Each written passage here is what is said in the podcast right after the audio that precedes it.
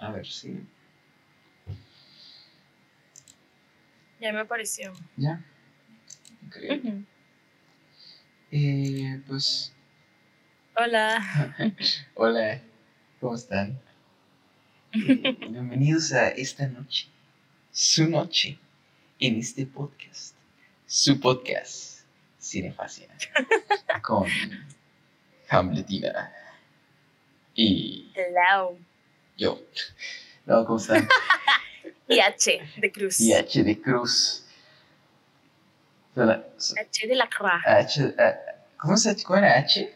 Ash. No sé, güey, no sé cómo se Ash. Ash, no sé cómo se pronuncia H en francés, güey, he fallado. No me acuerdo. Me van a regañar en mis clases. Oye, la- ¿La sigues tomando? No, creo que no. La Güey, yo busqué- yo. Yo busqué tomarlas en línea porque se supone que la eh, Alianza Francesa tenía opciones en línea y Ajá. quedaron en mandarme un correo para cuando se volviera a abrir el nuevo salón en línea y nunca me mandaron nada, güey. Tendré que volver a hablar. No, Pero bueno, sí anyways. Tienen, creo que tienen. Pero bueno, mejor. Este, Sí tienen, pero no me mandaron correo avisándome nada. Pero, eh, excuse-moi. Y, no, ¿qué onda? ¿Cómo están? Qué chido que ya estamos aquí todos de nuevo. Eh, estoy muy emocionado por este podcast, la verdad, demasiado. Este, no sé, ¿cómo te sientes tú? ¿Cómo estás, Nats? Cuéntanos, ¿qué tal? Muy bien, muy bien, aquí estoy. La neta, también estoy emocionada porque es un director que no conocía. Nunca había visto nada de él. Ni siquiera lo había escuchado mencionar, No güey. manches. De verdad, ni siquiera lo había escuchado mencionar. Y me, me encantó. O sea, desde la primera película que vi fue así como de, wow, ¿quién es este hombre? Porque no sabía nada de él, güey. Así. No, este. O sea, yo tengo algo similar porque. O sea, yo realmente conocí a Vázquez Rostami en un Barnes Novels. Ok. O sea, de que estaba viendo los criterios. No que lo conocí físicamente, no manches. O sea, el señor se murió en 2016. Sí, no. Sí, sí, O sí, en pero- 2016. Pero este. O sea, estaba en el Barnes Novels viendo las, las Criterion. Y, y me llamó como mucho la atención la portada de Taste of Cherry. No sé por qué, como que algo me, me captó así. Y yo, "Ah, no sé, esta película tiene algo. O sea, así muy mamonamente, ¿no? Pero yo que, oh, no manches. Y este. Y. Y como que se me quedó grabado, ¿no? El Taste of Cherry a Basquiat Rostami. Pero pues no lo busqué, la neta es que no lo busqué jamás, o sea, nomás como que se me quedó. Y ahora que Mm. Movie puso el close-up, fue como, fue cuando dije, güey, tenemos que ver, o sea, hay que verlo, porque la neta tenía muchas ganas de verlo y esta fue como la excusa perfecta para, para explorar, ¿no? Y Descubrir a Basquiat Rostami. Gracias, movie. Patrocínanos. Gracias. Movie. Y sí, sí patrocinan mucha gente, o sea, como que sí deberían patrocinarnos. Güey, pues la neta vimos mucho movie, así que bueno, sí lo consumimos, creo que decentemente. Sí, la sí. Yo hoy- les tuiteé, gracias por existir, espero que me presten atención. Ah, espero que me den like acá. Espero que me den like al menos. eh, sin. Oye, que por cierto, ya viste que ganó la Palma de Oro. Digo, nada que ver con lo- el tema de ahorita, ¿verdad? Pero es una película que creo que Movie está patrocinando. No sé qué, pero la está como promocionando. La, es que La de la vez que Julia. Ajá, la de Julia Duncorneau, ¿cómo se pronuncia? no- la- no sé cómo se pronuncia. ¡Vincent! Hola, Vincent. Exijan un patrocinio, la neta. A ver, Movie. Sí, Primer aviso. Ah.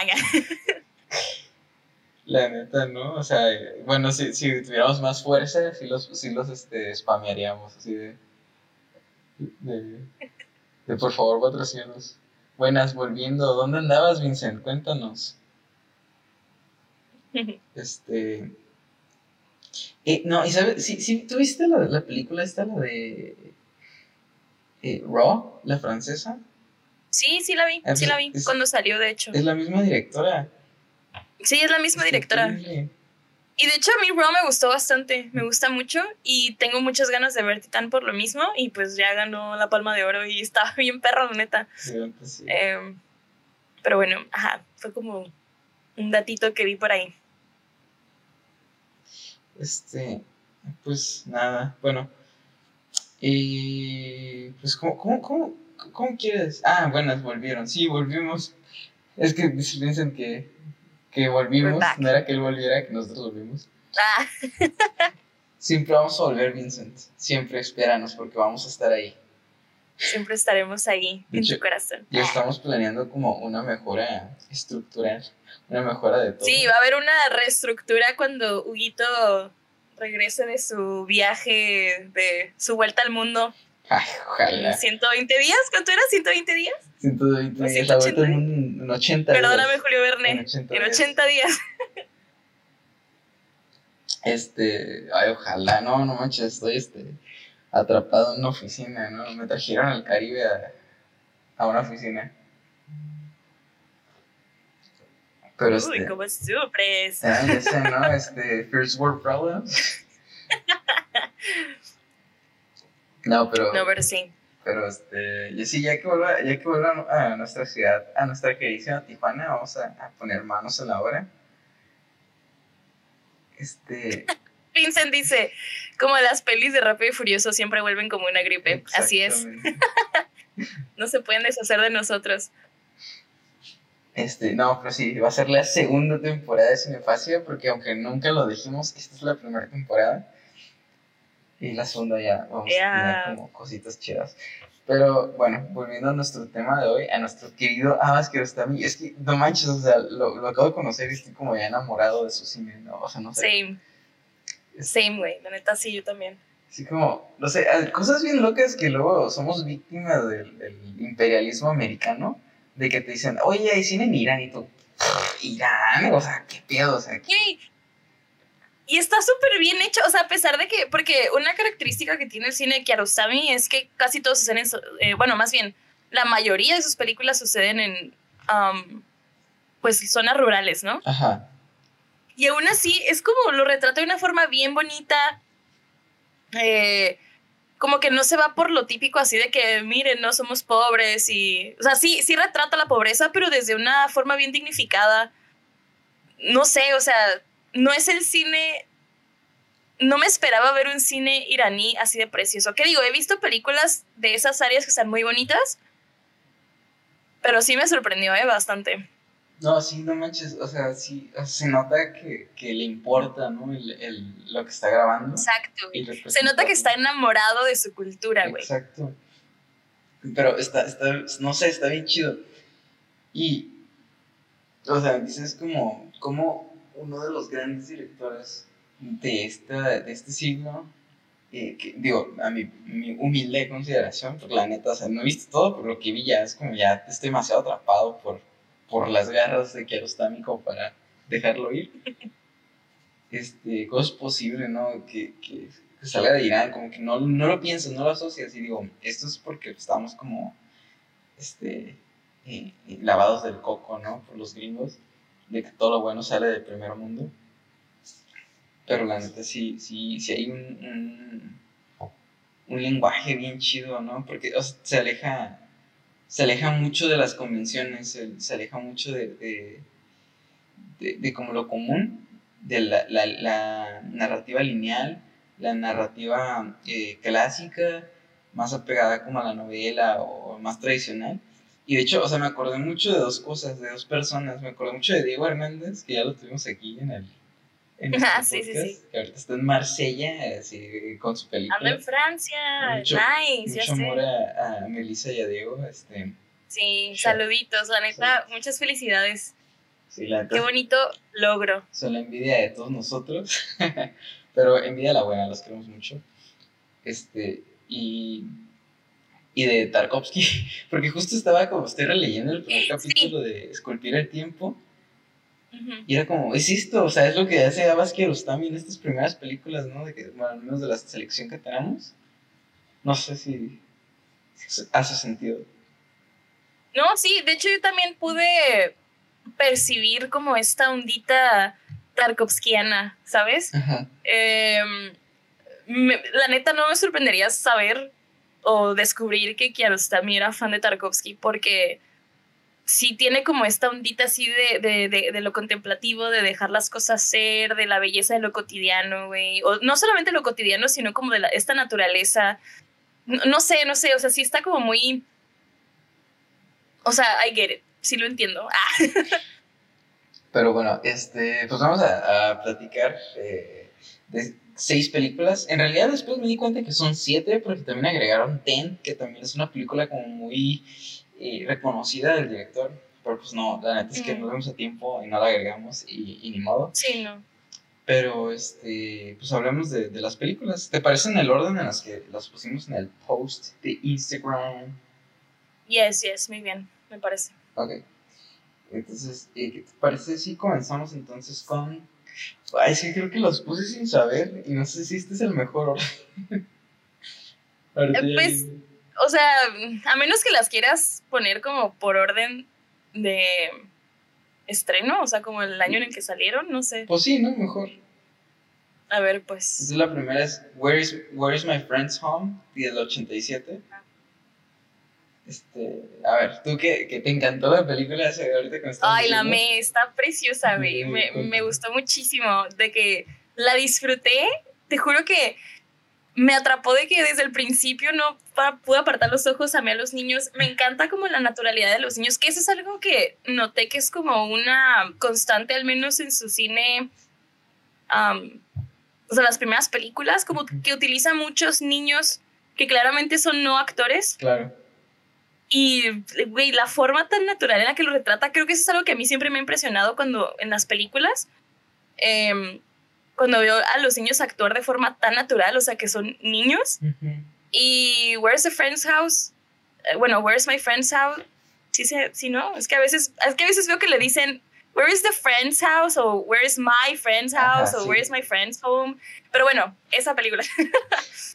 y, el título iraní, el título en persa para, para que no haya confusión. No, hombre, no, no voy a masacrar la lengua este, iraní, la neta.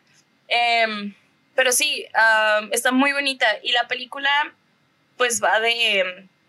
Es esta. Es la búsqueda de un niño por devolverle el cuaderno de tareas a su amigo, ¿no? Que vive en, otro pueblo. En un pueblo que me parece que es vecino del suyo. Sí.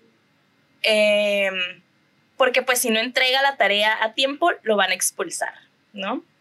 Y pues el niño se lleva sin querer su cuaderno de tareas y cuando se da cuenta decide, a pesar de que su mamá no lo deja, ir a buscar al niño, a pesar de que no sabe dónde vive, para poderle entregar su tarea.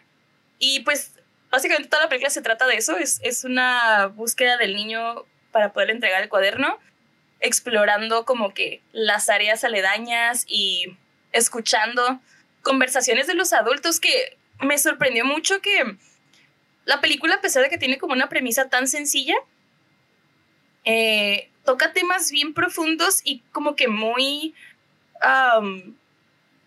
muy inherentes en la cultura iraní, ¿no? O sea, como habla mucho sobre como el deber, eh, la lealtad, como la autoridad, como esta jerarquía que existe en la cultura iraní, ¿no? Como este los adultos, pues, como no escuchan al niño, güey, no lo... En ningún momento los adultos se ponen a escuchar al niño o a ver qué, qué, dice o qué angustias tiene, porque es un niño y tiene que obedecer, porque así es como le enseñaron a, a los adultos, ¿no? Que tienes que obedecer sin preguntar y sin, sin este, pues, sin cuestionar ni nada. Entonces, a pesar de que es una película como bastante sencilla en trama, está preciosa visualmente, está, la actuación se me hace increíble, la dirección está, pero magistral. Y tiene como estas pláticas muy interesantes sobre todos estos temas, ¿no? No sé tú qué opinaste de la película, qué te hizo sentir.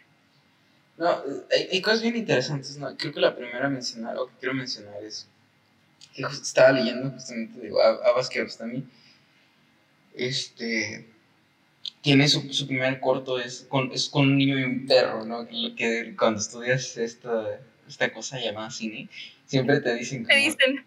Nunca, nunca empieces con, nunca dirijas perros, nunca dirijas niños, ¿no? claro. Como lo peor para empezar. Este, dice, for, the, como... for Demon, tan bonita peli. Ah, es que es Maximiliano, la vio conmigo. Lo, oh. puse a ver esa película conmigo. Muy bien, haces muy bien en estas películas. Mira, yo quiero darles un consejo aquí a, todas las parejas. Yo, que no lo digo yo, eh, lo dice Jean-Luc Godard, pero dice que las parejas que no ven las mismas películas juntos eh, no perseveran. Entonces, ahí nomás, ¿no? Para su, ahí, se los dejo al costo. Ahí se los ah. dejo. Angie, por favor. no, este. ¿Qué iba a decir? Ah, que, bueno, que, está bien chistoso, ¿no? Porque, o sea, ya, ya fuera de que no es un director muy poco convencional, pues empieza con haciendo lo contrario a lo que indican. Digo, claro. es, normal porque también estudió, eh, no estudia cine formalmente, lo que pasa es que estudia, eh, eh, creo que es artes gráficas.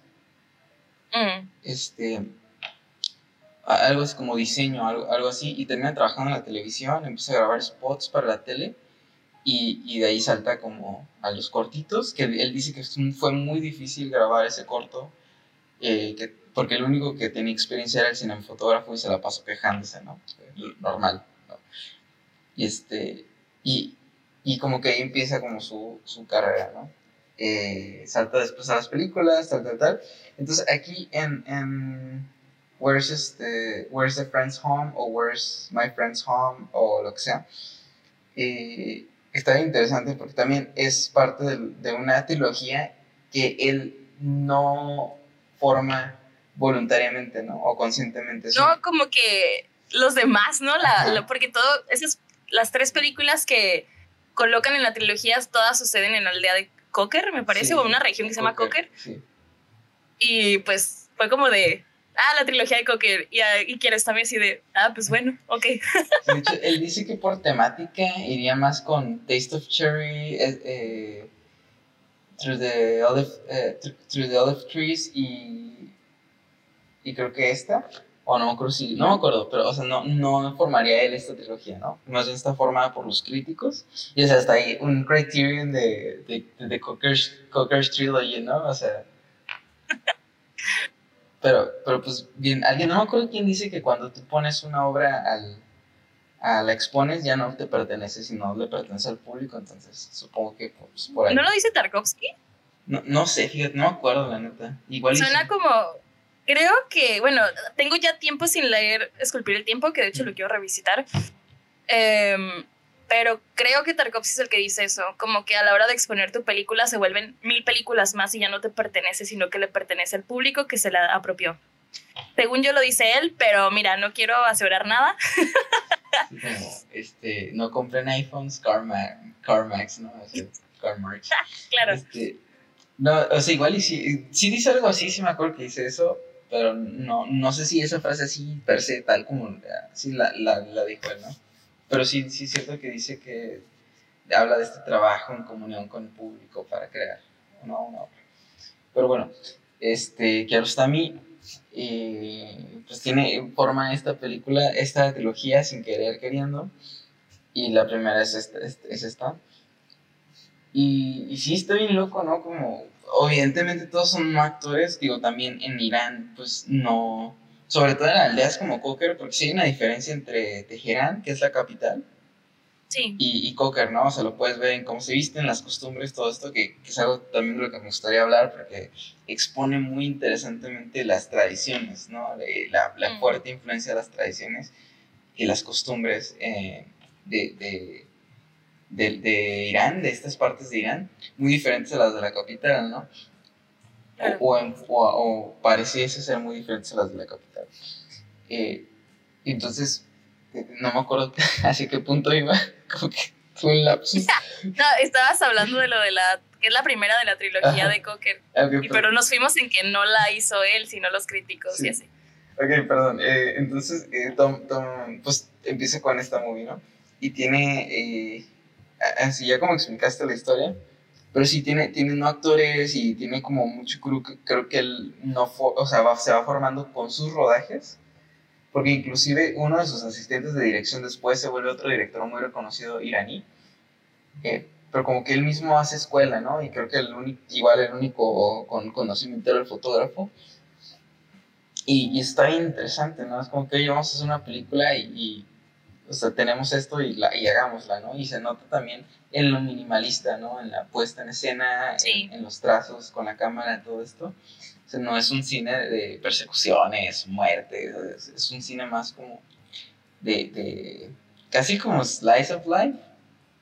Sí, sí, totalmente. Pero... Sí, sí, es un... De hecho, yo sí lo consideraría un slice of life. sobre todo, sí, eso es un, un body film ahora sí, ¿no? Pero, pero si fuera las conversaciones de los dos juntos, todo esto es más bien como la búsqueda de este niño de, de, la, de la lealtad que le tiene a su amigo, ¿no? Que eso está claro. interesante. Y, y algo que me gustó que mencionaste ahorita es como el cómo nadie le presta atención al niño, ¿no? O sea, la soledad del niño. Sí. Y hay una... Ser niño es muy difícil. Sí, o sea, nadie le presta atención, nadie te toma en serio, ¿no? Nadie te toma en serio, güey. Y, y, hay una conversación muy interesante entre el abuelo del niño con otro señor cuando le empieza a hablar de cómo lo, los educaban a, a, a, ellos, no sé si te acuerdas. Sí, sí, que, que dicen, ¿no? Como de mi papá cada 15 días me ponía una golpiza, ¿no? Y, y, me daba, cada 15 días me daba pues, una moneda. Y decía, a veces se le olvidaba la moneda, pero la golpiza nunca se le olvidaba porque me forjaba carácter y disciplina, ¿no? Y es como, ay, güey, como, ok. Pero está bien interesante porque es como, o sea, es, el, eh, o sea, Abbas, bueno, Kiarostami agarra esto y te dice, mira, esta es, esta es la realidad, ¿no? Que, que viven uh -huh. estos personajes, este entorno. Y sabiendo que es un cine, de hecho, me acordé también mucho de Pablo Gleason, otro invitado que tuvimos. Saludos, Pablo. Si ah, claro. Sí, saludos. Hola. Este, Yo también me acordé mucho de él viendo a Kirosami, fíjate, pero continúa, continúa. Sí, porque tiene muchos elementos documentales, ¿no? Y de repente empiezas a pensar en la no ficción que nos platicaba.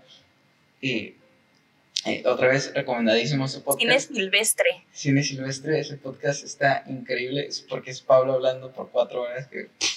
No, es, un, es, como un masterclass, creo que ya lo hemos mencionado antes, pero neta, sí está, no es porque lo hicimos nosotros, más bien lo hizo Pablo, güey. Pero, pero está muy bueno.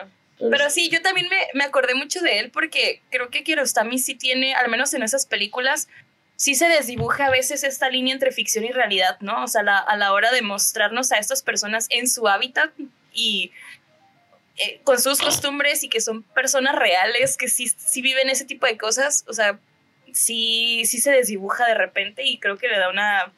la enriquece mucho la película. Sí, y, y está interesante porque no deja de haber una... Uh,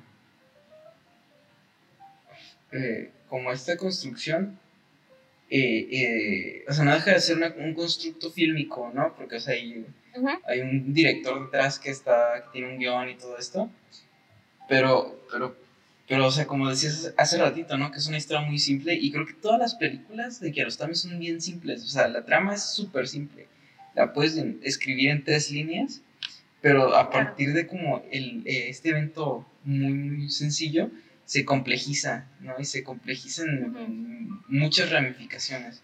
O sea, está la, la, el, el, que es ser niño en esta sociedad iraní, está la lealtad, está el tema de los adultos, la visión de los adultos hacia los niños, la educación, eh, este, la escuela, la, o sea, ¿sabes? Como que se te, tiene sí, muchas sí. conversaciones al mismo tiempo y eso lo hace súper interesante y súper enriquecedor. Sí, sí, es, sí son películas como con muchas capas, ¿no? O sea, de que si te pones a pensarlas, por muy sencillas o simples que se, que se vean, ya que las analizas, te das cuenta que tienen un trasfondo bien intenso, ¿no? Y bien complejo. Okay. Entonces, y creo que... ¿Mande? No, no, sí, sí, sí. ¿No? ¿Qué pasó? Es que dijiste capas y me acordé. ¿Sabes qué más tiene capas? ¿De Shrek? Sí. ¡Güey! ok, les tengo que contar algo. Ah. le, le, conté a Wito y a Maximiliano, pero no me odien, no me juzguen, pero mientras estaba viendo The Wind Will Carry Us, que es una de las películas de las que vamos a hablar, me quedé dormida 10 minutos. Y en esos maravillosos 10 minutos soñé que estaba con un curador de movie encargado de, de, este, de seleccionar las películas de la filmografía de Abbas Kiarostami para movie.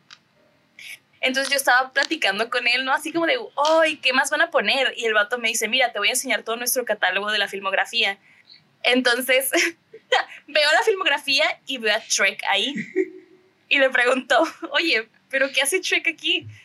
Y el curador me dice, ¿que no sabías? Kiarostami dirigió Trek. Entonces me desperté riéndome, amigos. Me desperté cagada de risa porque Trek es arte. Random, o sea, Entonces, ¿cuándo? ¿Cómo? y pues obviamente lo primero que hice fue como comentarle a Hugo y a Maximiliano como de, güey, acabo de soñar esto y por supuesto yo sé que en una vida, en una realidad alterna, güey, ah, una realidad paralela que Arostami dirigió.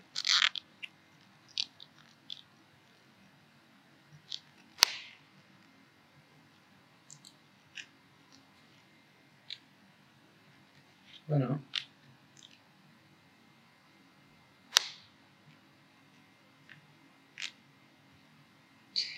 Sí, creo que... Ahora dame un segundo porque, ¿sabes qué pasó? Un segundo.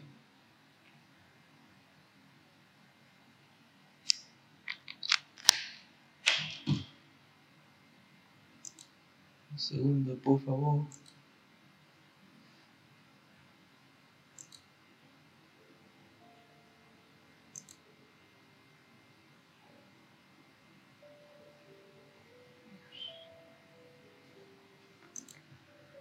Nats.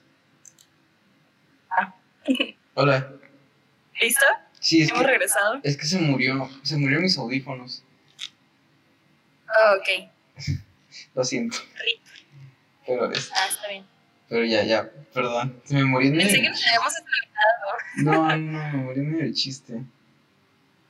No, ni modo. Ya, Está bien. Lo siento. Está bien, no pasa nada. Sad face. Y yo llorando por dentro acá. no, pero sí, eh, ya dejando de lado La esa segunda. situación. Ajá. Em, sí, o sea, la- las películas de Kiarostami sí, sí tienen como muchas vertientes, pues, y tienen muchos temas por los que te puedes ir, porque son muy filosóficas, güey. Sí. O sea, la verdad es que toca cuestiones muy filosóficas y de hecho los mismos diálogos, que son súper poéticos y bien profundos. eh, Mira, dice Vincent, fue tan buena la referencia que los audífonos se murieron de risa. Gracias. Vincent tiene razón. Dios. Es que quiero estar dirigiendo Stray Queen, qué. Sí, no sé, la neta no sé, güey, por qué mi cerebro lo relacionó. I have no idea, man. Deberías, deberías escribir comedia, o sea, por favor. Ese cerebro es una mina de oro. Explótalo. Güey, no, voy a hacer un análisis conectando Shrek con Kiarostami, es lo que tú no sabes. Momento de brillar, güey. Haré una tesis al respecto. Por favor, por favor. Bueno, ya, este. Perdón, perdón. Sigue. No, pues nada, y, y ajá, o sea, son, son esas películas que tienen como muchas vertientes que puedes analizar desde un chingo de perspectivas y cuando la premisa es sumamente sencilla, ¿no? O sea, ve todos los temas que surgieron de Where's My Friend's House, ¿no? O sea, lealtad, tradiciones iraníes, este, qué es ser niño en una sociedad como esa, cómo los adultos tratan a los niños, ¿no? De cierta forma hasta como el heroísmo dentro de un niño, ¿no? Y cuando la premisa es simplemente un niño tratando de buscar la casa de su amigo para poder entregar su cuaderno de tareas y que no lo expulsen. como está súper sencilla. Chale, te estoy provocando, creo que te estoy provocando feedback, ¿eh? Bueno, este. Ah, bueno, está bien. Eh, pero sí, o sea, pero está. No sé, o sea, sí, creo que, creo que como película, digo, es que, es que creo que mal, malamente vi primero Taste of Cherry y me dejó demasiado golpeado. Entonces, Ah, sí, también fue la primera que vi, güey. Sí, entonces, como cuando vi esta película fue. No sé, como que fue un cambio bien radical porque de repente vi como un quiero está bien oscuro y luego veo uno como bien, como bonito, como, ah, mira, o sea, no todo es gente queriéndose suicidar, ¿no? O sea, no está. está- Claro. Pero, pero Taste of Cherry también está muy bonita, güey. O sea, sí está muy intensa y muy densa, muy oscurita, pero está bonita porque sí reflexiona acerca de la vida y la muerte y la religión y estas, o sea, como en una sociedad iraní está tan, tan mal vista como esta decisión de terminar con la vida de uno mismo. Pero está de una, expresada de una forma bien poética, güey, bien bonita, bien linda. O tal vez soy yo con mis issues, güey. Eh, eh, no, o sea, es como la otra vez que, que- ¿qué interpretación tenías como bien bonita de una película y como, no, esto está súper oscuro. La Güey, de- sí, no. ¿Te acuerdas? La de Beach Rats. Ajá, el al final de que, güey, es porque está buscando el amor verdadero. Y no, Y tú así de, güey, no, está perdido en la vida. Perdón, en esa soy yo. La romántica empedernida en mí, güey. Soy una hopeless romantic, I'm so sorry. Este, eh, eh, eh, ya sé.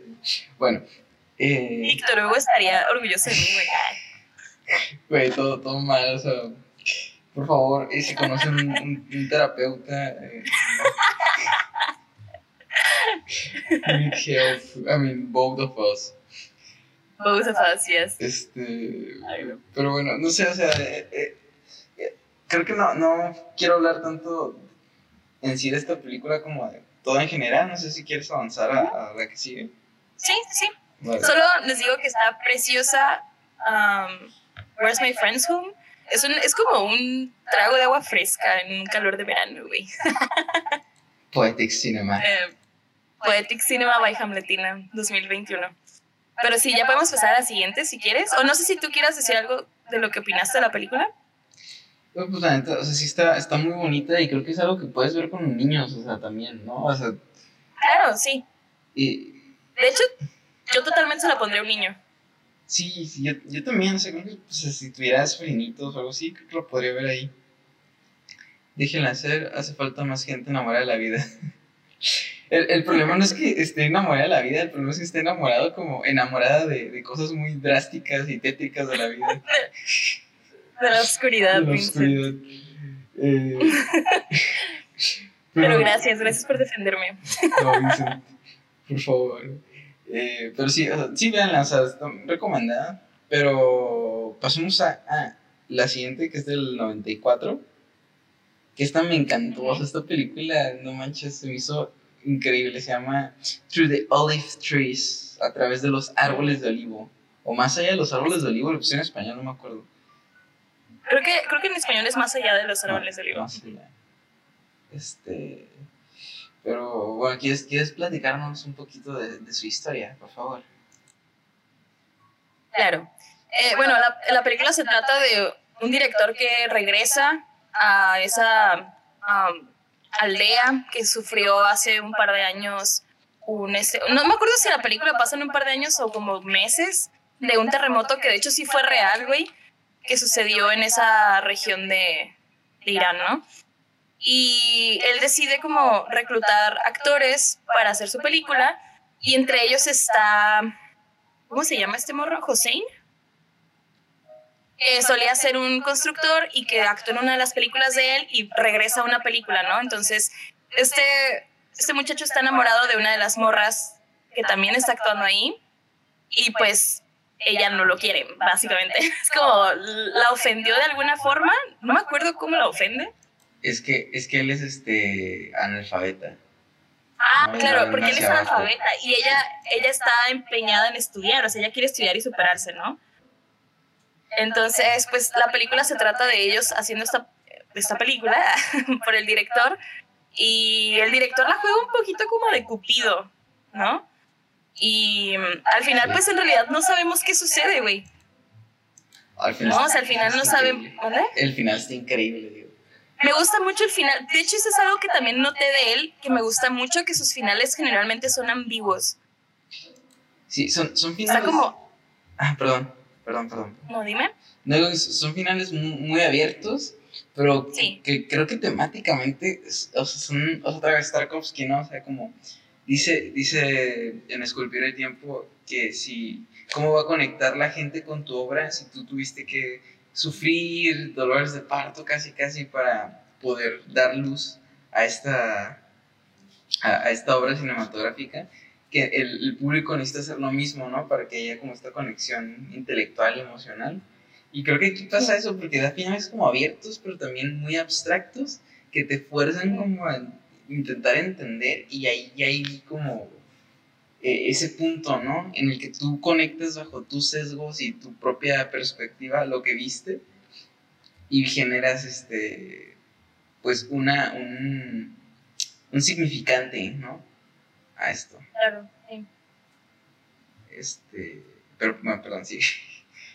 No, no, no. Entonces, ajá, pues se trata de este muchacho que, que está enamorado de esta muchacha, que de hecho creo que ella es huérfana, ¿no? Porque sus padres murieron en el, en el terremoto y vive con la abuela y la abuela es la que no quiere al, al muchacho por, precisamente por lo mismo de que es analfabeta y pobre.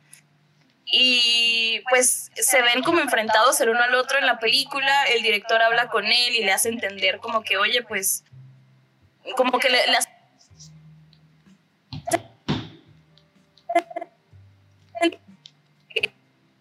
Eh, cómo puede como conquistarla y hacer que lo acepte. Y ya pues al final queda muy ambiguo porque de hecho creo que por eso se llama Through the Olive Trees, ah, porque pues al final los vemos a ellos siguiendo un caminito entre los olivos y realmente nunca sabemos qué es lo que sucede, ¿no? Es una toma súper alejada donde los vemos como interactuar por primera vez de que ella se voltea y le dice algo y él se regresa corriendo and that's it. Como no sabes qué sucede. Spoiler, perdón. Este...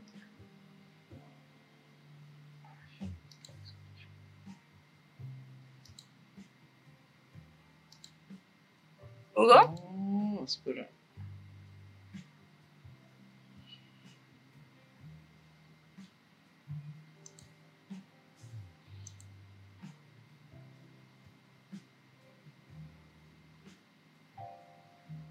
Oh, Oli.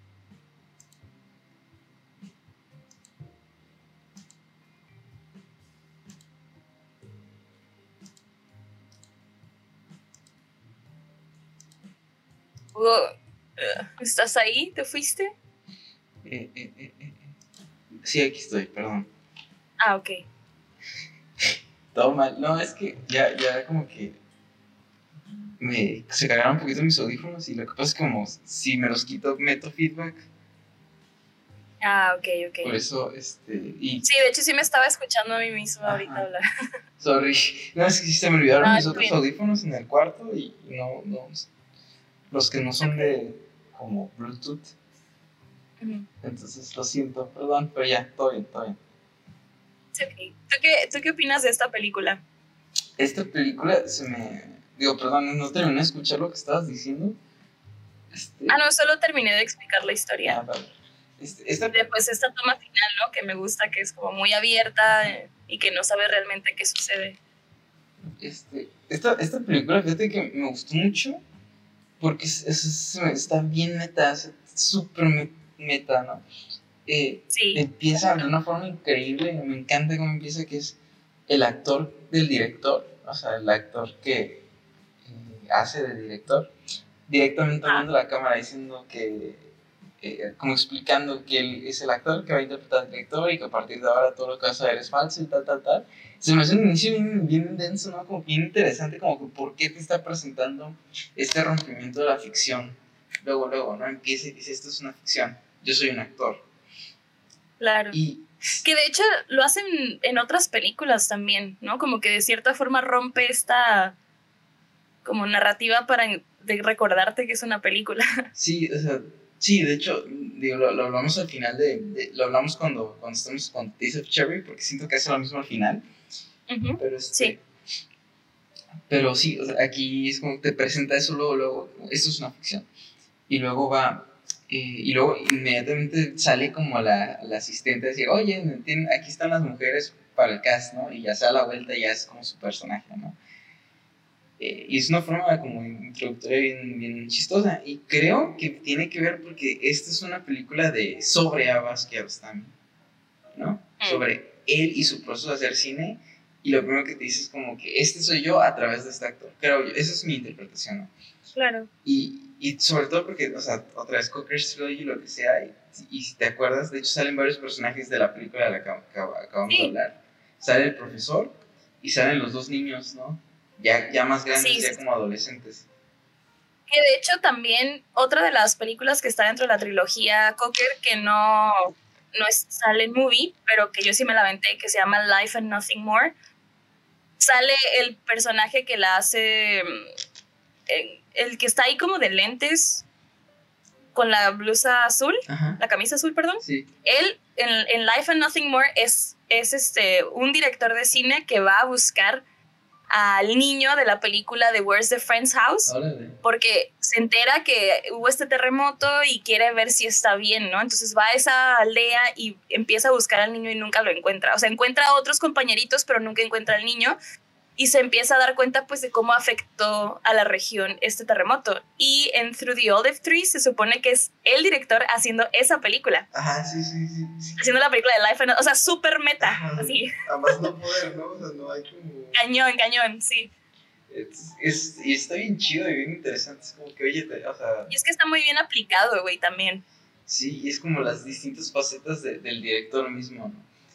Y creo que está bien interesante la conversación de decir, eh, bueno, ya hice una película sobre mi preocupación real sobre estos niños con los que formé un lazo para hacer una película.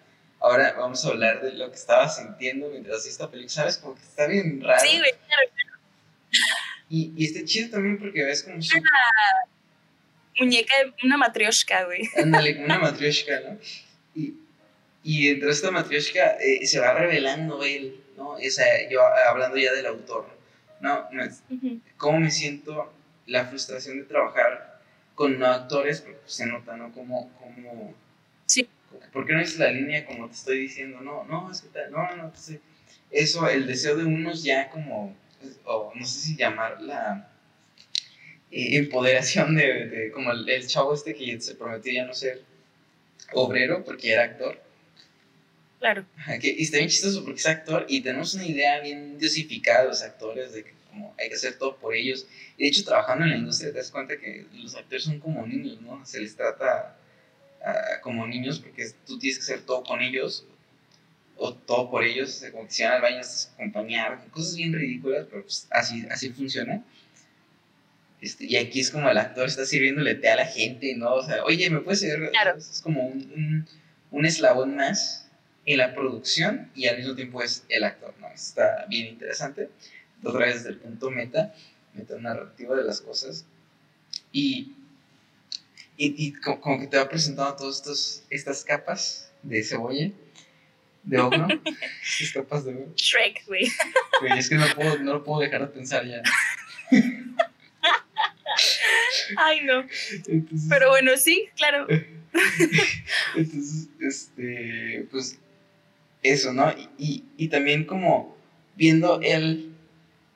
No sé, no sé si es un, algo interesante, al menos para mí, como la idea de que, ok, los dirijo, o sea, dentro de, de este mundo ficticio donde yo soy Dios y hago lo que quiero con ustedes, con, los personajes, y extrapolarlo a la realidad, o a esta realidad ficcionada, esta realidad dentro de la, de la ficción, de que, de que este, este vato quiere, quiere esta morra y quieren quedar, entonces yo como director quiero, ¿sabes? Como que quiero sí. eh, manipular. Haré lo posible para que lo logre. Ajá, manipular esta situación para que pase, ¿no? Es, es como bien interesante como el ego del director o del autor y hasta dónde llega, ¿no? Güey, pues es que yo siempre he pensado, de hecho me acuerdo que lo dijo un profesor en clase y me parece que fue Rodrigo, fíjate, pero cuando recién entré a la carrera, un profesor nos dijo que todos los que se querían dedicar a cine, en cierta manera, eran megalómanos. Y la neta es que no lo dudo. Y no porque no es como el megalómano desde un aspecto negativo como tal, sino como pues a la hora de querer hacer una película tienes que controlar cada aspecto de, ¿no? Entonces, pues es creo que también él reflexionando un poco sobre esto, sobre lo que implica ser director y dirigir y todo este rollo, entonces está bastante interesante. Sí, y, pues creo que es un reflejo de la personalidad de Kiarostami y creo que la personalidad de, los directores en general eh, hacia la vida, ¿no? Y, y me, me, gusta mucho, ¿no? Más allá, más allá de los olivos, ¿qué es lo que hay, ¿no? O sea, eh, si, si, quieres ponerlo interpretación, o sea, ¿qué son los olivos? O sea, es la película, más allá de la película, es la vida, más allá de la vida. O sea, no sé, si lo quieres poner en ese plano, está, está interesante. Y creo que también eh, hay una respuesta autodada, por así decirlo, eh, de Kiarostami, eh, que está ahí intrínseca a, a, la película, en el final, ¿no? Porque el final no nos dice qué pasa. Pero por, ¿por qué no nos dice qué pasa? Porque tal vez él como director está asumiendo que pues, no, no, no controla él la vida, ¿no? No lo sabe. No, no, no, puedes controlar la realidad. O sea, tal vez dentro de la ficción puede ser Dios, pero en, la realidad, pues, ¿no? Y, Y o sea, hay muchas lecturas, porque también está la lectura de que le dijo que sí, porque ves como la, la reacción que tiene el vato. Este, y la música también como que pasa de un tono a otro un poco más alegre y sabes todo esto. Y entonces se pueden ser dos mensajes contradictorios, ¿no? O sea, como que ah, tal vez no, pero sí. O sea, en, en cuanto a... Y es que Ajá, también al final, o sea, se supone que el final y esa toma súper abierta es el mismo director viéndolos, ¿no? Como viendo el resultado de... Porque sí, al final sí te, sí te ponen como que el director los sigue y los está viendo como alejado en una colina. Exacto. Y los ve correr y ve, esa interacción, ¿no? Y ya, obviamente el final queda abierto, pero sí también está como esta onda de, bueno, el director los estaba viendo, o sea, estaba como, digamos que plantó la semillita y la dejó crecer y vio el resultado, ¿no? ¿Sabes qué? Pero nosotros como público no lo terminamos de conocer. Y tal vez él tampoco. Pero ¿sabes qué podría ser? O sea, bueno, ahorita se me, se me acaba de ocurrir, se me ocurre como con, dentro de hablando del ego, del director y todo esto. O sea, sí, porque algo bien interesante es que la cámara se queda en un mismo punto, ¿no? Ya como si fuera, pongámosle que es un POV del director, de lo que está viendo, ¿no? Mm. Y, y los ve correr y no sabe qué está pasando, pero entonces la música funciona como un elemento extradigético que le da un sentido, y tal vez el sentido que el director quiere precisamente, que se queden juntos, ¿no? Pero como estamos hablando de una realidad dentro de la ficción, entonces, este, eh, pues no sabemos qué está pasando, el director no lo sabe, pero él está dando un sentido y un significado y por eso la música y por eso la cámara se queda ahí. No, sé si, si, me estoy dando a entender. No sé. Sí, no te entiendo, porque puede que se interprete como la, la intención del director, ¿no? Como que se queden juntos, pero se queden juntos, who knows, ¿no? Sí. la neta está muy, muy chida la película. Eh, también me gustó mucho, fíjate, fue una de las que sí me, me engrané viendo. Sí, también antes está, está increíble. siento que de, pronto estoy hablando como Patricio en, en Bob Esponja. entonces lo que quieren que creamos era lo que queríamos, que queríamos, que querían, que queríamos, que tal. Ah, pues tú no viste Bob Esponja, tú nunca entiendes mis chistes de Bob Esponja. ¿Eh? ¿Eh? que yo meta explicaciones con metanarrativa de Kiarostami. Exactamente. Este, pero bueno. Entonces, eh, no sé, lo, lo, que a mí más me gusta es como este reflejo, esta introspección de, de del mismo Kiarostami a través de, de, la película, de sus elementos. Y no sé, no sé, ¿qué piensas? ¿Qué piensas tú? Sí, también, también se me hace como una película muy autoral coincido contigo en que sí es el director eh, reflexionando sobre sí mismo y sobre su profesión. Eh, y como también en otra vertiente o en otra capa está esto de, de, pues, cómo puedes controlar la ficción, pero en realidad no controlas la realidad, ¿no? O sea, en realidad no controlas la realidad.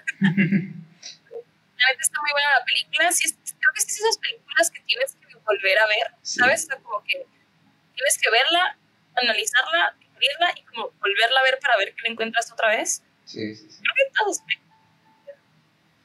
¿Qué pasó? Creo que todas las películas son así en realidad. Sí, es que, o sea, es que a simple vista te puedes como... O sea, sí te exigen, ¿no? la neta son películas que te exigen, ¿no? si tú no estás dispuesto a dar, eh, no vas a recibir, ¿no? Y eso es algo muy interesante de estas películas también. Este, pero bueno, ¿quieres pasar con la que sigue?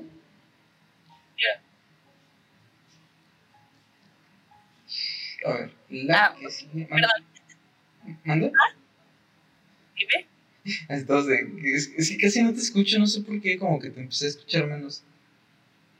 Yo también te escucho más bajito. Pero creo que sigue The Wind Will Carry Us, ¿no? Sí, sigue la, 97. No, sigue Taste of Cherry, la 97. Ok, esta fue mi favorita. Me encantó, me provocó una mini crisis existencial terminándola de ver. La amé. Fue la primera que vi, by the way. Pero bueno, hablemos de Taste of Cherry. Taste of Cherry se trata de un señor como en sus 50, güey, como el oeste pario. Bueno, anyways. ¿Eh? No, no, sí, sí, sí. Ah, se me acaba de venir a la mente que el lobo estepario también parte de una premisa similar, pero bueno. Eh, ese señor que creo que se llama Buddy, o Buddy, algo así. Sí. Eh, pues es un señor como a la mitad de su vida, ¿no? Como, unos, como cincuentón, que está manejando por toda la ciudad de Teherán buscando a alguien que le haga un trabajo, ¿no? Y ofrece una gran cantidad de dinero por ese trabajo, pero nunca, bueno, no expresa qué tipo de trabajo es, ¿no? Sino que va cazando personas, las sube a su carro y empieza a cuestionarlas y hablar con ellas sobre pues su postura en la vida y, y el trabajo y todo este rollo. Y como a la mitad de la película nos damos cuenta que el trabajo que él quiere es que alguien lo entierre después de que se suicide. Lo cual es como un pecado cañoncísimo en la cultura musulmana, ¿no? Porque son musulmanes. Sí. ¿Entendido?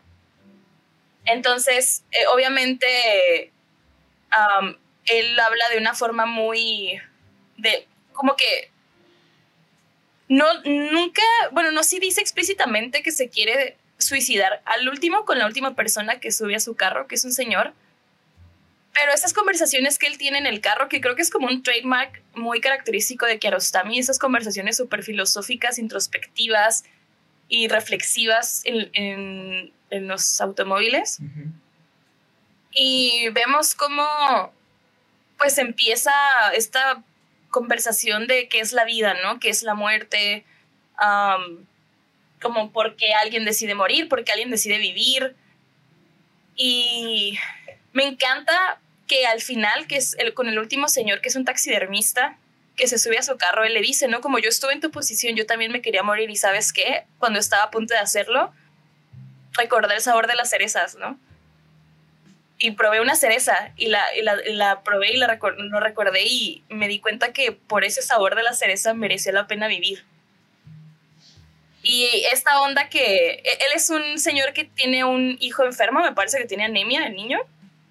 Sí, tiene enfermedad. Y este, tiene una enfermedad, ajá. Y él se da cuenta con esta conversación que tal vez, tal vez realmente no quiere morir, ¿no? Tal vez lo que está buscando es una, una razón para seguir viviendo.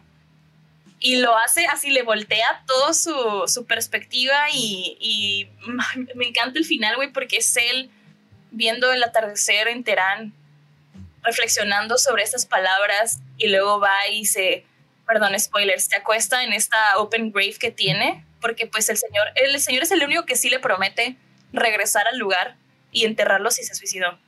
Es el único que, que accede. Y pues, de nuevo, ¿qué pasa? Kiarostami siendo Kiarostami, güey, no sabemos qué sucede. No sabemos en realidad si el hombre decide vivir o si decide morir, ¿no? Queda en la interpretación del, del, del espectador. Qué, qué, increíble película. No, y ay, bueno, también eh, ya al final es este como este rompimiento de la ficción, ¿no? Y, y es pues un pequeño clip, bueno, no un clip, es como un pequeño corto de Kiarostami realizando la película, ¿no? Entonces, como que el final, cuando estás así de que no sabes si el vato decide o no morirse, te lo corta a él realizando la película, él dirigiendo, él con los actores, él repitiendo tomas. Entonces, puta, es, a, mí, me encantó, me dejó así de que, güey, qué pedo. Me hizo reflexionar muchísimo. Está increíble la película. ¿Tú qué opinaste de ella? Bueno, la neta, o sea, la neta a mí también me encantó. O sea, yo creo que, creo que, eh, no sé, no creo como en conexiones místicas pero tuve la conexión mística con esta película. ¿Te digo algo? Te juro que no estoy exagerando, yo también. Yo también tuve ahí una conexión bien extraña que vi la película y dije, güey, me habló, me habló. o sea, me llegó, güey, me habló al alma, así de que me salí a fumar un cigarro, güey, así de, güey, ¿qué, ¿qué, es la vida? ¿Qué es la muerte, güey? Te digo, o sea, desde, digo, no sé si escucharon al principio, si empezaron a escuchar la historia de cómo conocí a Vázquez Ostami fue porque estaba viendo peli estaba buscando películas en, en, el Barnes Noble y vi la portada y me llamó la atención y como que se me quedó en la cabeza y, y, y vi la portada de esta película, de Taste of Cherry, y cuando la vi fue como, no sé, o sea, fue otra cosa, ¿no? Y está bien, hay un chorro de cosas bien interesantes que comentar de esta película. Entre ellas, esta es una película improvisada. ¿Qué? O sea, ¿no hubo un guion? No hay un guion. Eh, es Eh, cuando Generalmente vemos, o sea, las tomas en, dentro del auto es, estamos en solo a una persona, ¿no? No, vemos, no tenemos two shots o, o, tomas en las que estén los dos personajes, generalmente solo es uno, ¿no? Y esto es porque del otro lado está Abbas Kiarostami platicando con el actor, ¿no? Uh, okay. entonces, sí, hay, hay, algo bien interesante en este ejercicio, ¿no? Obviamente él tiene como la idea hacia dónde va, lo que más o menos quiere ir logrando y lo va exprimiendo a través de la conversación con los actores, o los no actores, o los actores silvestres, ¿no? Como, como diría Gleason. Este, pero eso se me hace bien interesante para empezar, ¿no? Luego, eh, eh, tenemos a este hombre que no sabemos por qué se quiere suicidar, ¿no? Eso se me hace muy interesante. Claro. y nunca lo explica, y creo que no necesitas que lo explique. E, exacto, ¿no? Como que hay, hay una cosa bien rara, porque generalmente, eh, digo, funcionamos por empatía, ¿no? Necesitamos sentir empatía por el otro, eh, necesitamos validación, bla, bla, bla. Y, y para entender, generalmente para tener, generar empatía hacia, hacia el otro, pues necesitamos entenderlo, ponernos en sus zapatos, como dicen, ¿no? Pero aquí quiero también logra que tengamos empatía por este personaje del señor Badi sin entender su situación, ¿no? O sea, del todo, su contexto. Simplemente por estar con él en el auto, generamos empatía, es algo bien raro, ¿no? Sí, sí, sí. Y creo que mucho tiene que ver como los diálogos que se generan. Porque, por ejemplo, algo que me gustó mucho de la película y que me llamó mucho la atención son las personas que se suben a platicar con él, ¿no? O sea, el primero es un soldado, un nuevo recluta, ¿no? Del, ejército iraní. Sí. Y vemos como de que el morro, a pesar de que gana poco y que le ofrece una gran cantidad de dinero y que pues es un trabajo súper sencillo y se rehúsa porque es un crimen y está mal y, ¿sabes? O sea, se va más como por el, el lado de cómo voy a hacer eso si soy como un soldado y pues estoy incómodo, como estoy morro, no quiero, ¿no? La segunda persona que se sube es un seminarista, ¿no? Me parece, alguien que se dedica más hacia la religión y la espiritualidad. Sí. Y pues se sube y trata de convencerlo por medio de la religión y la espiritualidad de que pues la vida es the way, ¿no? O sea, como que está mal lo que está pensando y se rehúsa también, ¿no? Porque pues no le interesa el dinero. Pero la tercera persona que se sube es una pues es un señor común y corriente, trabaja en el museo, es taxidermista, necesita el dinero porque su hijo está enfermo. Y además, curiosamente, es una persona que también tuvo pensamientos suicidas en su tiempo, ¿no? Entonces, él lo que hace es, creo que nunca lo intenta convencer de nada, simplemente le dice, pues analízalo bien, ¿no? Porque tal vez no quieres morir y tal vez estás buscando una razón para vivir. Y como yo voy a ayudarte, pero pues tú es tu decisión, ¿no? Ahí te lo dejo al costo, le dice. Y me, me, me parece increíble, güey, porque quien logra empatizar con él o quien logra entenderlo es una persona común y corriente, es, es un civil, ¿sabes? Es una persona con struggles, con, con problemas. No sé si me doy a entender. ¿Qué digo? Los otros dos también lo tenían, pero es una persona como él. No sé si me doy. Es que, es que si damos una lectura más ah, social, eh, ¿qué representa este primer chavo? ¿no? O sea, el chavo soldado es un representante del Estado. Vamos a poner acá bien, claro. no sé, bien raro. Pero, rojillo, rojillo. Este, pero como dice Karl Marx, eh, no, no es cierto. Eh, este chavo, el soldado, sí, pues se representa al Estado, ¿no? Representa la juventud y representa al Estado. Y es un hombre desesperado que busca ayuda en el Estado y el Estado dice que no. Se va. Sus propios intereses, huye hacia sus propios intereses y hacia sus, propios asuntos, dejando al, a, a, este hombre desamparado, ¿no? Segundo, es la religión, ¿no? Y tengo este problema y la religión en lugar de tratar de empatizar con este hombre y decirle como, oye, pero no sé, tal vez Dice, no, es que la religión dice esto y tienes que seguir esto, ¿no? Si no, no se puede. ¿No? O sea, segundo strike. Claro. Tercero, el, el, el, vamos a ponerle el prójimo, ¿no? El, el hombre común. Claro. ¿Qué hace, no? O sea, el único que en lugar de negarse o de decir por qué no te voy a ayudar, trata de convencerlo ¿no? Trata de, de hablar con él. Y era algo que bien interesante, porque no, o sea, no, no podemos no mencionar que, que Kiarostami pues, fue poeta también. Y fue un poeta visual, evidentemente, viendo estas películas. Es que después de tener las dos primeras conversaciones, tanto con el seminarista como con el soldado, eh, hay, hay una secuencia de imágenes donde lo vemos viendo cómo están haciendo derrumbes de, de cerro, tirando tierra y todo esto, y vemos constantemente su sombra siendo eh, enterrada, ¿no? Metafóricamente. Sí, claro. Mientras él está como reflexionando en que nadie quiere enterrarlo, tal, tal, tal. Vemos su, su sombra eh, bajo la tierra, él en el polvo. De hecho, él queda enterrado, entre, entre otra vez metafóricamente hablando, porque queda todo empolvado, ¿no? Porque está en esta área. Y después de hablar con, con el, el- la tercera persona, con este señor, este, tenemos otra secuencia así de imágenes poéticas, o de, imagen, de imágenes con un asociamiento más este, poético, donde está viendo a los pájaros, está viendo los árboles, está viendo el paisaje. Hay un cambio en su perspectiva, hay un cambio en él que no nos dicen explícitamente, pero la cámara nos lo está mostrando y eso está bien bonito, está bien. Sí, bonito. güey.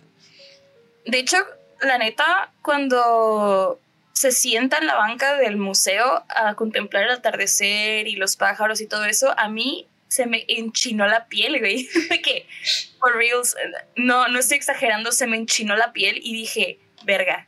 O sea, como, no me jodas. como, ¿qué pedo con esto? ¿Sabes? Porque eh, justo lo que mencionas.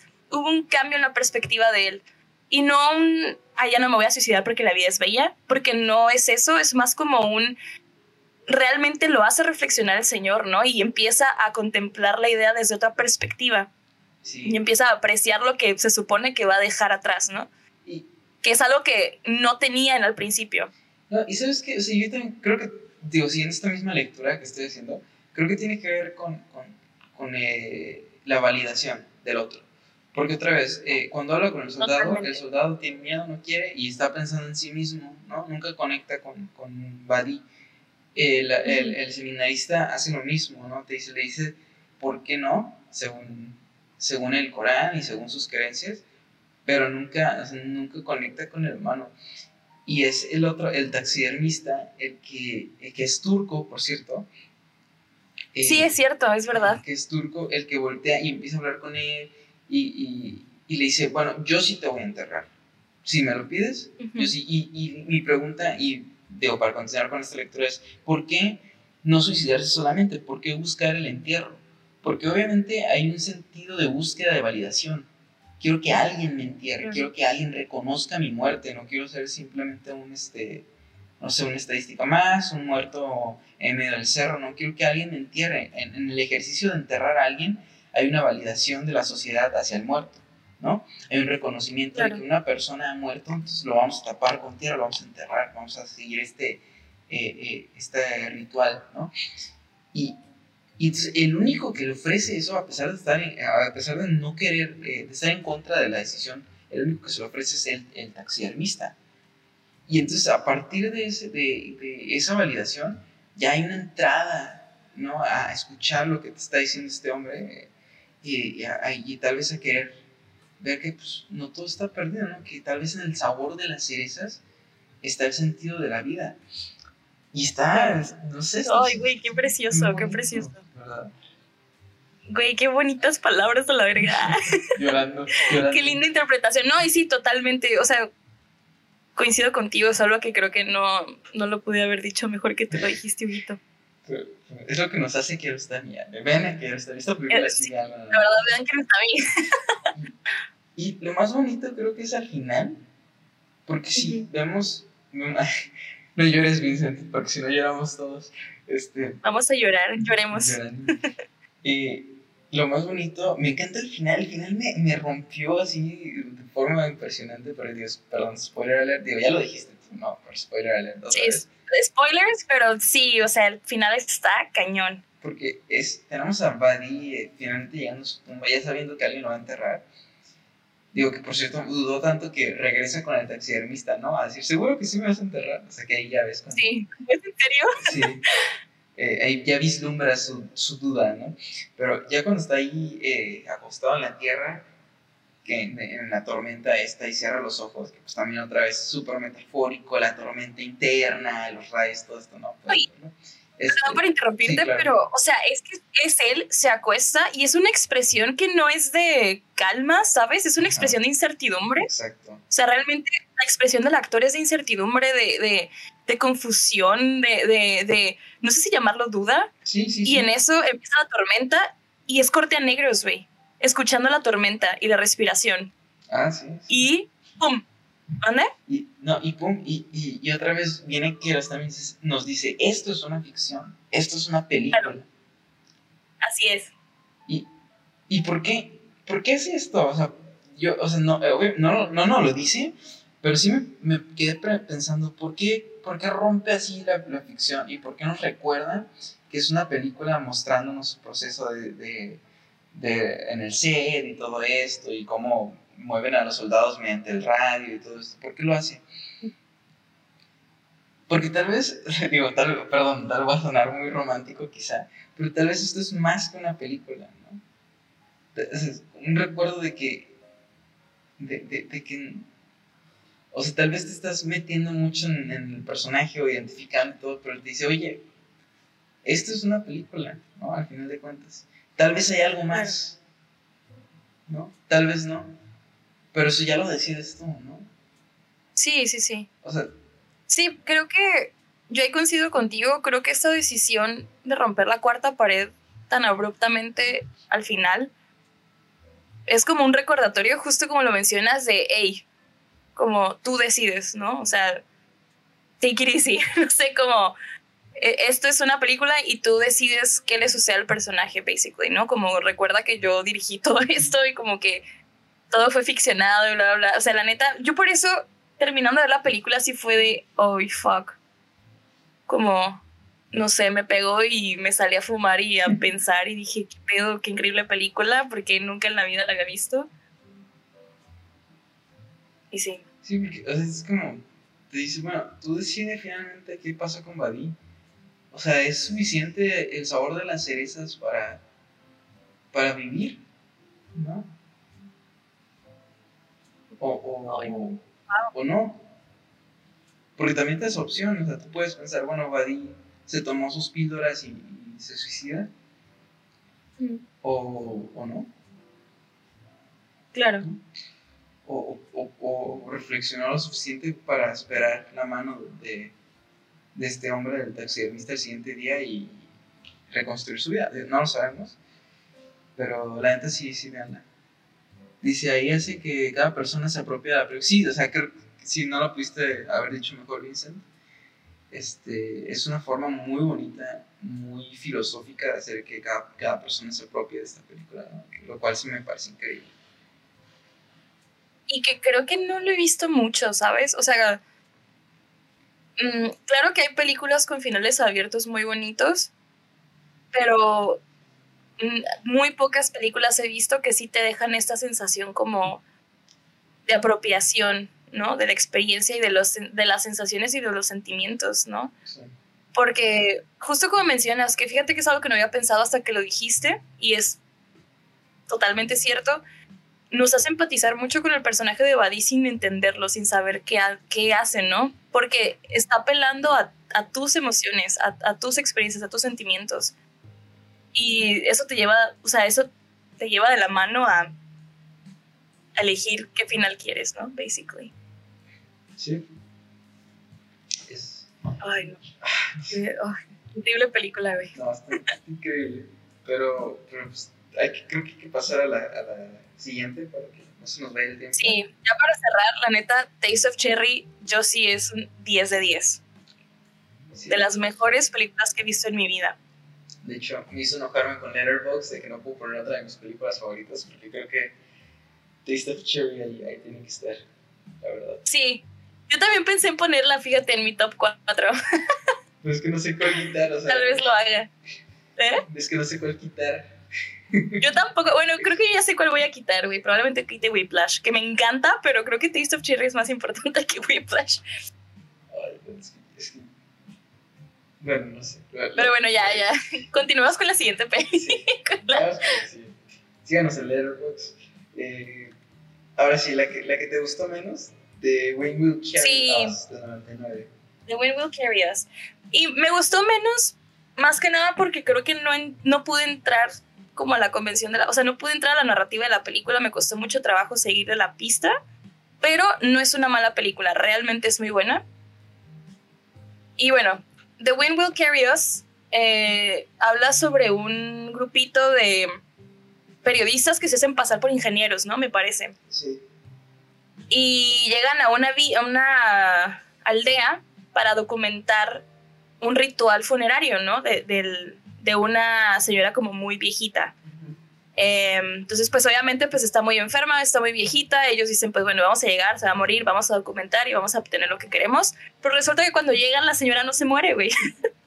la señora se mantiene viva against all odds. Está Entonces, pues bien los- eso, Claro, sí, la neta, o sea, suena horrible, pero eso es lo que pasa. Y pues el principal, que no me acuerdo cómo se llama, la verdad, pero el principal está como que desesperado porque pues obviamente no tiene nada que hacer ahí y la gente va a descubrir que no son ingenieros y es forzado a convivir con la aldea, ¿no? Y, a- y- y a conocer a la gente de la aldea y empezar a ver sus costumbres y de cierta forma como que hasta agarrarle cierto cariño, ¿no? Y cierto respeto. Sí. Porque sí noté, o bueno, no sé si esa fue mi percepción, pero sí noté que sí llegan a la aldea como un poquito medio, como venimos de la ciudad y ustedes son así de que alienígenas. Sí, sí.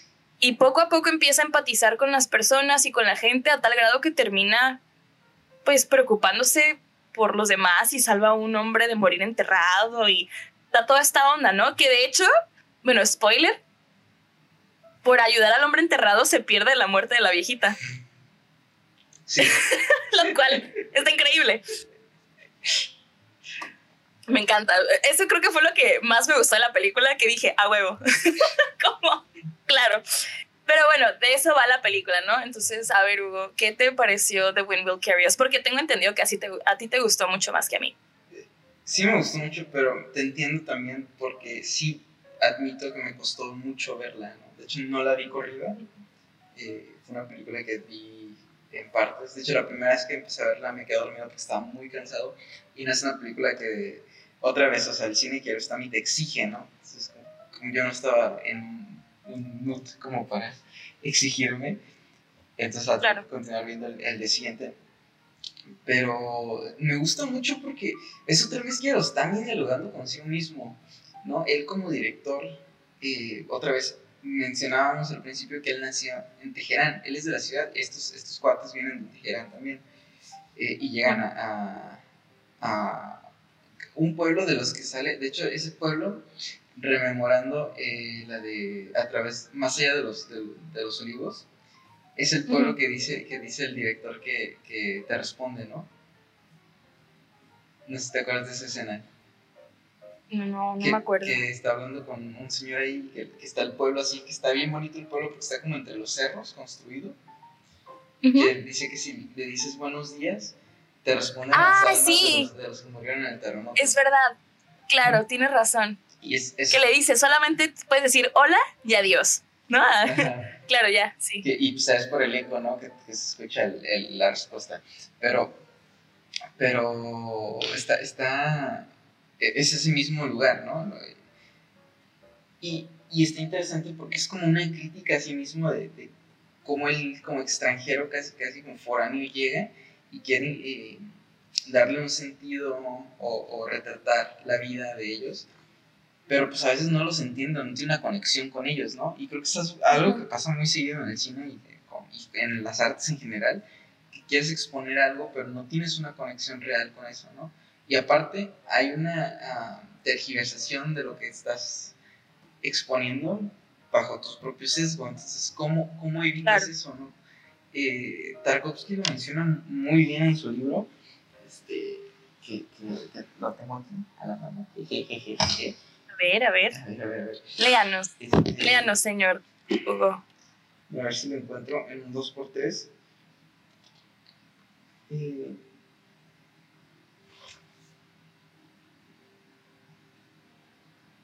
mira.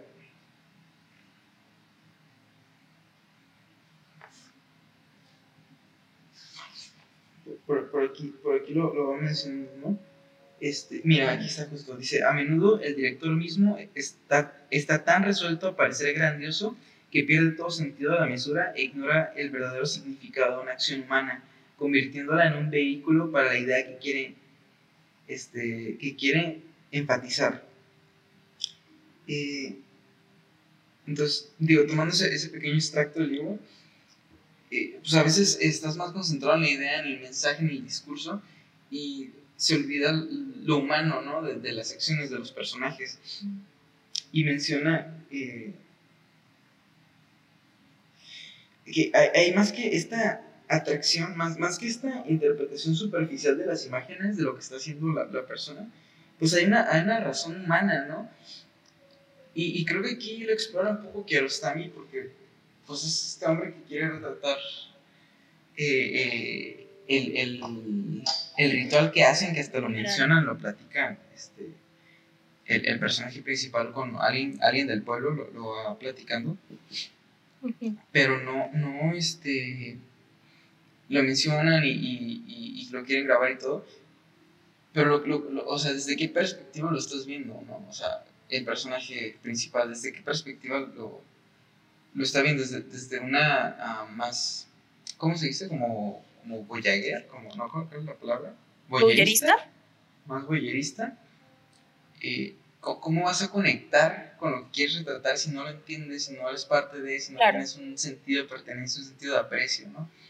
Y creo que ahí es un poco que está tal vez hablándose a sí mismo, ¿no? O sea, de esa dificultad que tal vez ha tenido o tuvo, y tienen muchos, ¿no? A la, hora de representar la realidad eh, o una realidad en, en, en el filme. Eh, otra vez son temas que creo que se acercan mucho a la no ficción, ¿no? Sí, sí, sí. Este. Estoy buscando el nombre del, del, del personaje principal para no estar diciendo el personaje principal.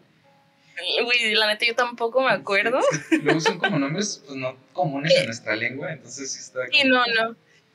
Que de hecho, en esta película precisamente fue en donde me quedé dormida durante 10 minutos y soñé lo de Trek. Entonces, ahí hay algo. Este, se llama Besat, ¿no? Este, y y algo, algo también interesante que también está muy presente en el cine de Kiarostami es que hay luego muchos diálogos de personajes que no ves, ¿no? Que están eh, fuera de campo, oh, se llama, o sea, que no se ven dentro de lo que, de la, de lo que tenemos en la cámara. Y por ejemplo, los, los compañeros de Besat nunca están, nunca los ves, nada más que al principio. Sí. Y, y desaparecen. Cuando llegan y ya, ¿no? Sí. Y, Sí, porque de hecho. Ay, perdón. eh, cuando, cuando habláramos de, de A Certified Copy, yo iba a decir esto justo, como de Kerostami, creo que es un maestro de, de, de como construir escenas que están fuera de cámara, ¿no? Como fuera de, de, del encuadre. O sea, y, y creo que en, en, A Certified, bueno, bueno, es que en A Certified Copy creo que lo logra bien chido, o sea, digo, en todas sus películas, pero porque fuera de cámara puede, te deja como que implícito que suceden un buen de cosas mientras están teniendo una conversación o lo que sea y cuando regresamos a ellos ya es como otro momento u otra sensación, ¿no? Sí. Eh, dice Vincent. Entonces esta película aportó de manera significativa la dirección de Shrek de otra realidad. No, es, Totalmente a mí nadie me va, me va a negar. o sea, nadie me va a convencer de lo contrario. Estamos hablando que hay una línea temporal donde Kiarostami dirige la trilogía de Shrek, ¿no? Las cuatro películas. Así es. ¿no? Y, o sea, güey. De hecho, todo, todo. I wanna watch that. toda la segunda película es este una conversación entre Fiona y Shrek mientras van a muy lejano. Yo sí cambié por ti, Shrek, acá. ya, ya, perdón, perdón. no, no sé, güey, mi cerebro, neta, no sé. Sí, yo lo entiendo.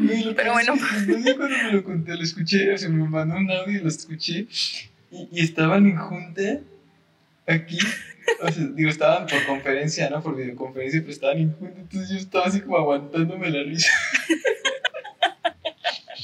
No sé, güey, neta, no sé, bro. Tenía que compartirlo, tenía que compartirlo. gracias, gracias. O sea, me hiciste el día, no manches, está increíble. Este... Eh, pero fíjate que sí quiero volver a ver la película, pero quiero verla en un momento en el que mentalmente esté como 100% atenta, ¿no? O sea, como que my undivided attention to that movie, porque creo que el trasfondo, como ya lo estás mencionando, está muy interesante, está también como para pensar, es, es también muy autoral. Sí. Pero sí es una película que, de todas las que vi de él, fue la que más me costó trabajo um, como que adentrarme, ¿no? Es, es, que también, o sea, también hay un choque de culturas muy fuerte, porque pues ah, la cultura persa es bien distinta, ¿no? Pero hay, eh, es que también te, exige otra vez, te exige eh, a, abstraer o extraer los temas de las escenas que te va presentando, porque otra vez son narrativas no lineales, son narrativas no convencionales, pero te está diciendo, o sea, las cosas pasan también porque te quiere decir algo, ¿no? Eh, por ejemplo, la escena de, la señora en el té, eh, hay un mensaje acerca de, eh, esta cultura muy patriarcal claro. en, en, Irán, ¿no?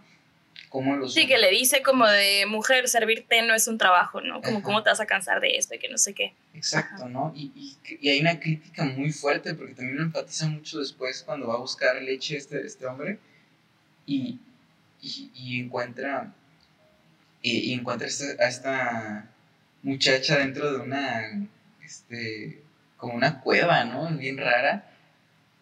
Y, y que le empieza a recitar poemas escritos por una mujer y que ella le pregunta hasta qué, qué curso de, de, la escuela eh, estuvo la, la, mujer para escribir así y él responde, no, pues no tienes que cursar, ¿no? O sea, escribir poemas es casi, casi como que te pones a escribir y ya, ¿no? Y, y hay como hay, hay varios comentarios, ¿no? Como sobre, sobre el papel de las mujeres eh, en, en, esta sociedad.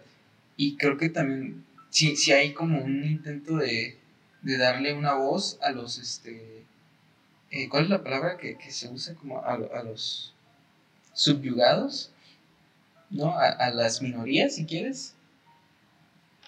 Este, porque, por ejemplo, en, en, donde está la casa de mi amigo, pues está a los niños, ¿no? Y, aquí sí, sí hay como a, las, a las mujeres, ¿no?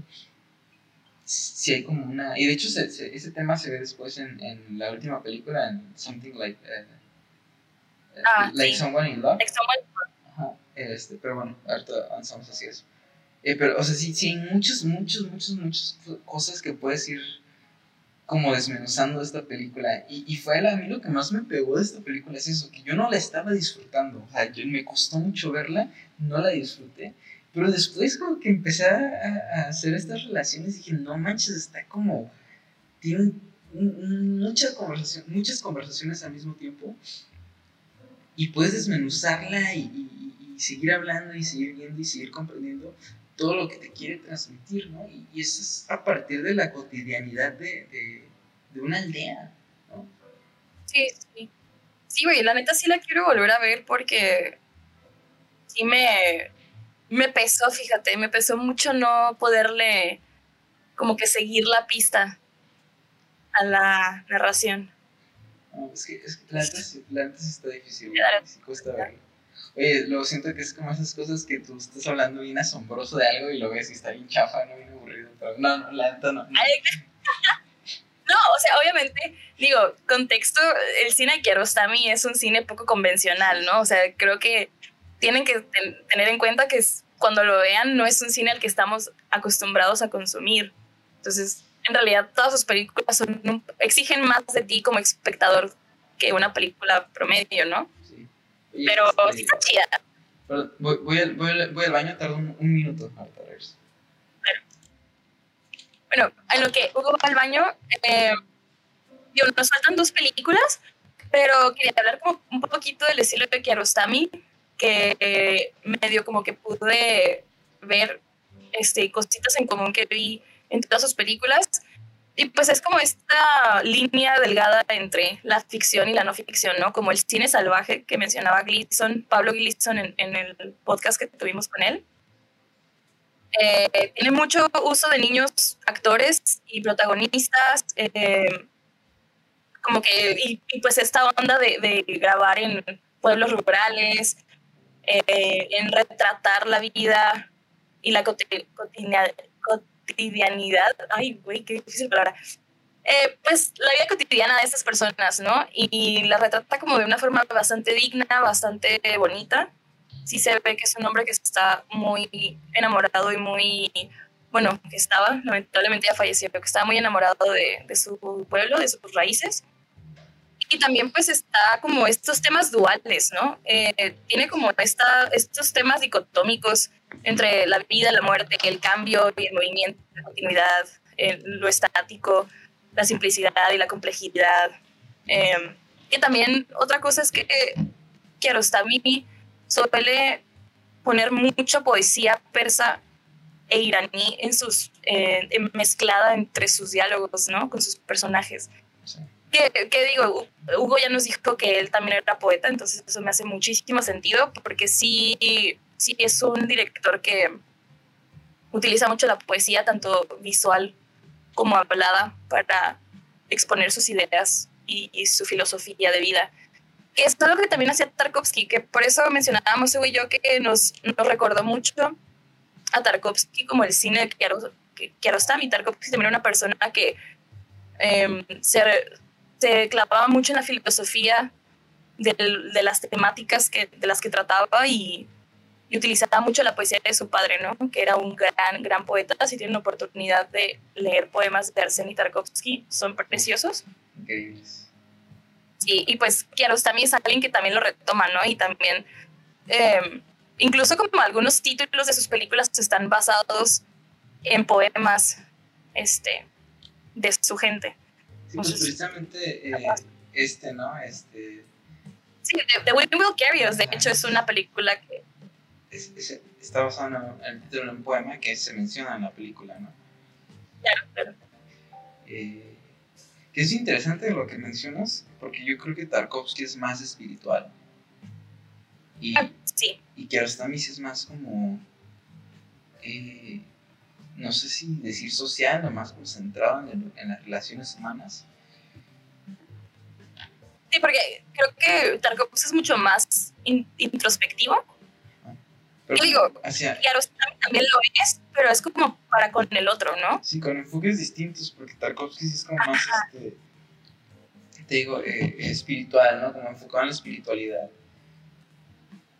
Y, y, y también sí explora como relaciones este, interpersonales, ¿no? Sí, sí, sí. Eh, y artísticas también, las relaciones artísticas. Pero, pero bueno, ¿quieres decir algo más de, esta película? No, pues solo esto, como sí me gustaría volverla a ver para como cachar todas estas cositas, porque sí me costó trabajo verla. Entonces. Ay, qué buena, Vincent, qué buena analogía, dice Vincent. Se podría decir que, que a los usa la tierra como Tarkovsky usa el agua. No manches, oye, sí, ¿eh? qué buena observación. Sí, sí, tienes Totalmente. 10. Ah, Vincent, tienes 10. Vincent, eso lo voy a anotar. Me gustó mucho. Eh, bueno, y ahora, para estas 200 películas, es muy interesante porque todas estas películas que mencionábamos, pues son hechas en Irán, ¿no? En la tierra natal de, de Kiarostami. Eh, pero ahora pasamos a, sus dos primeras y, bueno, creo que tiene otra película en el extranjero también, pero estas son sus dos primeras películas en el extranjero todas ya muy cerca de, de su año de fallecimiento, que muere en 2016. Eh, la primera es creo que el del 2002, no, el 2010, perdón, 2010, eh, que es Certified Copy, ¿no?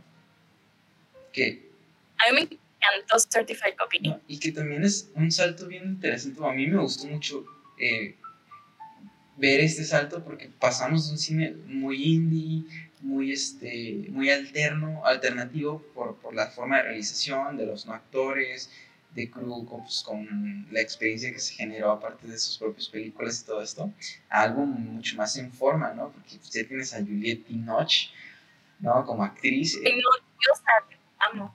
¿Mande? Es una diosa, la amo, ah, me encanta. definitivamente.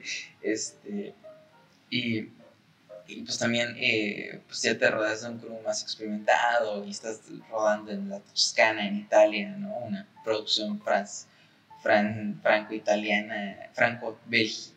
Es francesa, italiana y, belga, ¿no? Este, entonces sí, sí, ya hay como una formalización en aspectos de producción, porque en sus aspectos dramáticos y narrativos sigue siendo el mismo que Rostami. Y esta película, digo, perdón, te, te, doy la palabra, pero antes sí quiero mencionar que esta película se me hizo muy Kieslowskiana, esta en particular, y eso me gustó mucho. Puedo ver totalmente por qué, y sí. Este, Iván, por favor, platícanos de, de bueno, Certified Copy. Certified Copy trata sobre una mujer que es interpretada por Juliette Binoche, que decide ir a una conferencia de prensa sobre un libro que se llama Certified Copy, que está realizado por un historiador de arte llamado James, ¿no? Sí, es, es James.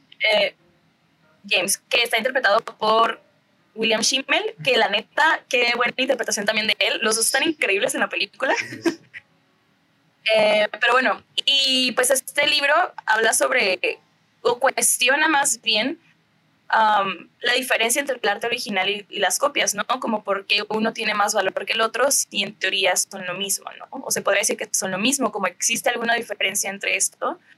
Y pues ella quiere conocerlo y platicar con él y le deja su dirección, él llega, hablan, se coquetean, se gustan, se van a tomar un café por la Toscana. Y tienen esta conversación maravillosa sobre pues qué significa este el valor de la obra real y la obra falsa y creo que tienen como puntos de vista muy opuestos.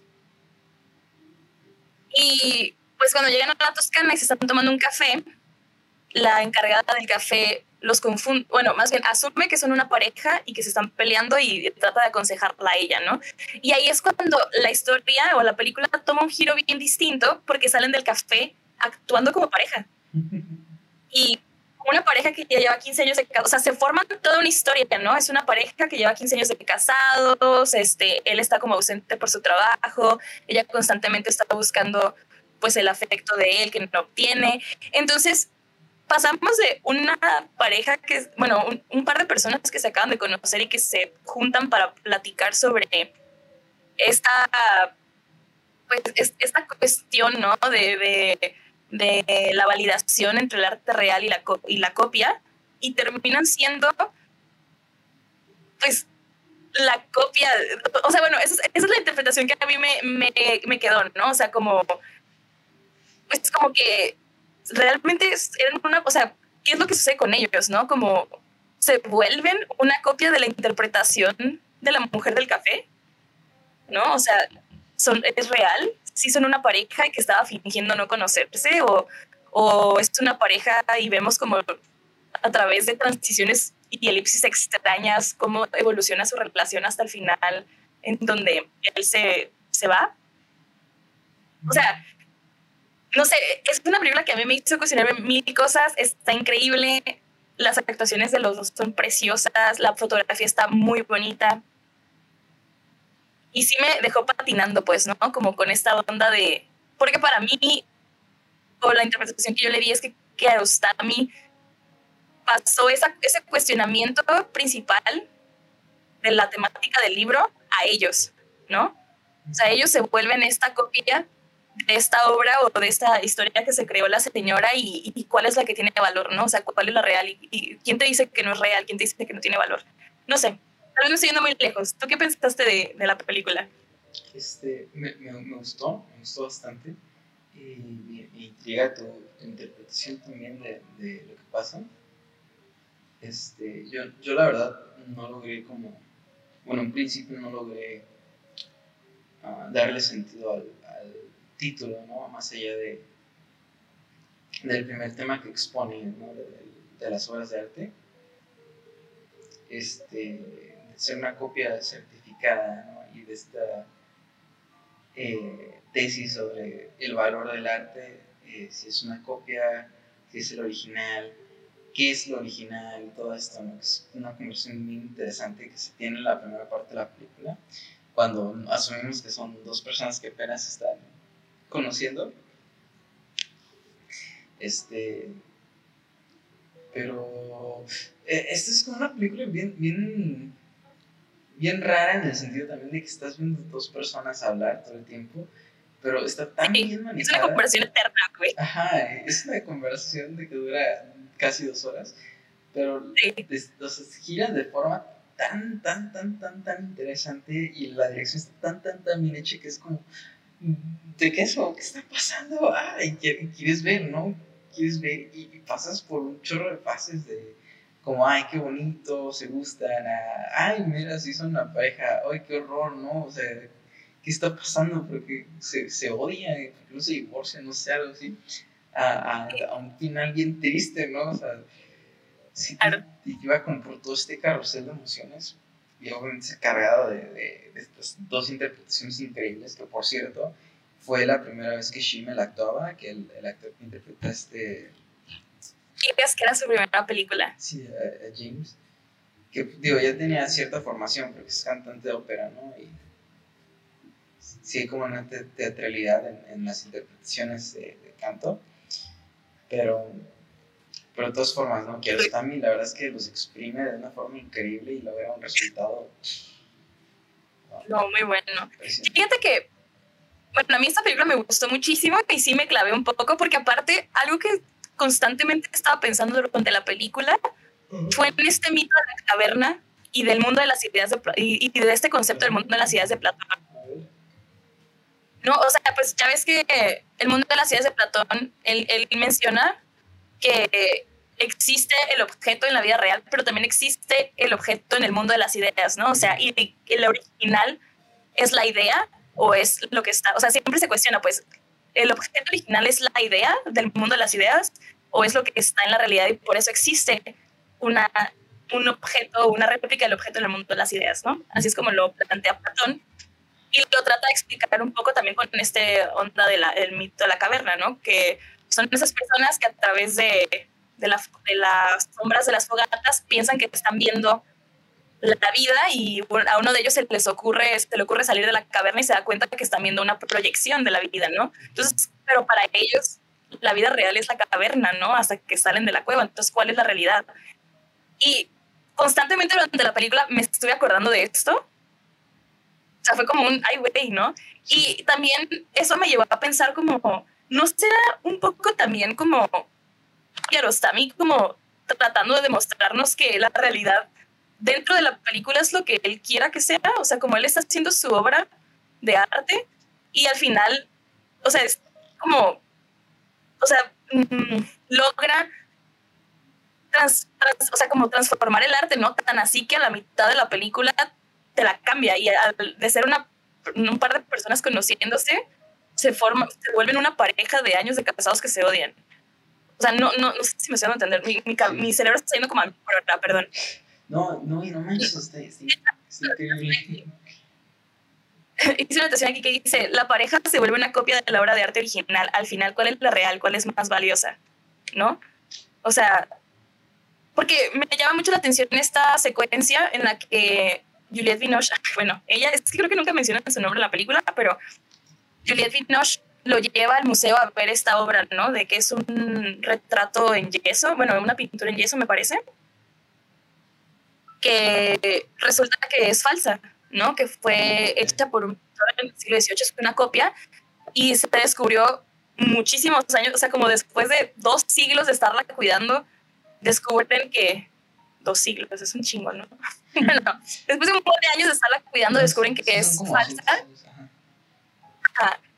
Y pues el museo aún así decide conservarla porque pues es una copia muy buena de una obra de arte que me parece que ya no es ya no hay forma de recuperarla, ¿no? Algo así está sucede. En otro museo. Oh, está en otro museo, ajá. Y pues deciden, ahí hasta lo dicen, ¿no? Como no, pues decidimos actuar como si fuera la real y pues la cuidamos y pues tiene valor. Entonces, de ahí me surgió esta idea como de, güey, o sea, le están implicando un valor que no tiene por la idea que representa, ¿no? No sé, me, fui muy lejos con esta película porque la neta me encantó. Fíjate, me, me, gusta mucho tu interpretación, me hace mucho sentido y ahorita me acuerdo de, me haces recordar una frase que, que, se me quedó, me impactó mucho, justamente de esta señora del café, eh, cuando estaba hablando con, con, con Juliette Binoche, que sí, no, no tiene, su personaje no tiene nombre, este... Ok. Sí, nomás el otro es James Miller, ¿no? Y ella no, nunca se dio ese nombre. Este. Que, que le está diciendo, ah, él es, él es buen marido, ¿no? Y ella, sí, pero pues nunca está. Que hay otra pequeña conversación sobre, sobre creo yo, ¿no? No, no sé, creo que se relaciona mucho a la gente que está en arte o sobre todo en este negocio, pues nunca estás, porque siempre estás trabajando. Yo aquí proyectando mis miedos. Este, este, pero bueno. Para eso está el podcast, güey. Para vamos a terapia, güey. Tenemos un podcast, por favor. ¿Terapia? No, ver películas. Saga. ver películas y hablar en internet sobre ellas. Este, y, y, entonces, eh, hay algo que me gustó mucho que, que ella, ella empieza a decir, es que no debería ser así. Y entonces la señora del café dice algo que, holy fucking shit, se me quedó que se impregnado en el cerebro que le dice, estás, sí, pero las cosas no, o sea, las, ese es un ideal, las cosas no tienen que ser como deberían de ser, ¿no? Y dice, ¿o acaso estás dispuesta a sacrificar tu felicidad en nombre de un ideal? Y yo como, Sí. Y ahorita con, es, con, lo que me dices, como que me conecta, ¿eh? Me conecta bien cabrón sí, sí está muy bueno. También, sí, también fue uno de esos diálogos que siempre me quedé como, ay, güey, ¿sabes? Es como que el home acá de que, ay, ya deja de cachetearme, quiero estar bien, gracias, acá. no, pero sí, sí, esta película no es fácil de ver. No, no. Para nada, o sea, sí tienes que verla con la mente muy abierta, porque sí, no sé si llamarla surrealista, porque no es surrealista, pero sí está como... Tienes que entrar en esta convención de que pues es una película y no tiene mucho sentido este cambio entre ellos, ¿no? Bueno, sí tiene sentido, pero... Ay, no sé cómo explicarlo. Es, es, más metafórico, ¿no? No es literal. ¿No? Claro, exacto. Es eso. No es una película literal, no es una narrativa lineal o, literal, así de que así ah, es una, una pareja que se conoce y evoluciona a un matrimonio que es infeliz. O sea, no, bueno, kinda yes, pero no es, sí, es, que, es progresivo. No, es que dentro del literal no tiene sentido, pero tienes que buscar lo abstracto, ¿no? ¿Qué es el sentido de todo esto? Ándale, es como una narración bastante abstracta. Entonces, no es fácil de ver, pero la neta es que sí, de nuevo es una película que tiene muchísimas dimensiones em, y, como que hasta genera, como que hasta te, te genera esa sensación de, de de que hay, hay historias y cosas no contadas, ¿no? O sea, como que hay, te genera esa sensación de que hay, hay información que no tienes, que tienes que asumir o deducir de lo que estás viendo. No sé si ya me estoy yendo muy lejos, no, me, gustó. y pues es como con las copias, ¿no? O sea, ves las copias, ah. admiras la belleza, pero no tienes toda la información, ¿no? No sabes si es una copia o no, si es el original. Exacto, güey. Y de hecho, creo que se ve reflejado en un, en un diálogo que, que, mantienen cuando él le menciona, ¿no? Que él vio a, a una madre y a su hijo ver una estatua. Que dan a entender o, puedes asumir que es Juliette Binoche con su hijo. Sí y que el niño está mirando la, la, estatua, que es una réplica de una estatua de David. De David, ¿sí, no? ¿De David? Eh, de Michael. Sí, David de Miguel Ángel, ¿no? Ajá. Y, y, que el niño está admirado, ¿no? Y, y, que le dice, tal vez la madre se acercó a decirle que, que no era real, ¿no? Que la obra no era real y que era una copia y que bla, bla, bla, ¿no? Y dice, pero pues el niño la estaba admirando como si fuera real y no sé qué. O sea, la neta, ay, no sé, no sé, güey. Esa película está increíble, me voló la cabeza y la quiero volver a ver. También, o sea, hay muchos como subtextos que le puedes dar. O sea, otra vez, ¿no? Como decía, decía Vincent, o sea, esta película está como para que tú te apropies de ella, ¿no? A partir del discurso que quieras. Porque también como que te ramifican muchas cosas. Y es como, pues es que si para mí es, para, si para mí el, el, la copia es más valiosa que la original, porque yo le estoy dando un sentido, o sea, ya hablando de forma más tal vez eh, meta, eh, si, si, el original es la idea de Kiarostami para la película, no es una copia el significante que yo le estoy dando, porque pues no es la misma idea, ¿no? O sea, él me está exponiendo algo y yo le estoy dando una, una idea propia a partir de lo que me da. Estoy haciendo una copia de su, de su, de su película en mi cabeza y le estoy dando un sentido distinto, ¿no? Entonces, no sé, creo que te puedes ir por ahí y puedes nunca terminar. No, sí, es una película sin fondo, güey. No, no, más bien, sí, sin fondo, pero bottomless. ¿sabes? bottomless, sí. Never ending, güey. Oh my god. Qué, ay, Hugo. Perdón. Me gustó mucho lo que acabas de decir. no, es que sí. No, para. Ahora ven, ahora ven por qué Kiarostami nos rompió. no, definitivamente. ya, eso Kiarostami ya es, es, lo ponemos en contra con nuestros héroes, con este. Sí, ¿eh? eh con Yo ya lo tengo yo ya lo tengo así de que catalogado en top 5, güey, así que verga. Me jodas. Que, está Este, pero... No, pero sí, es una película que.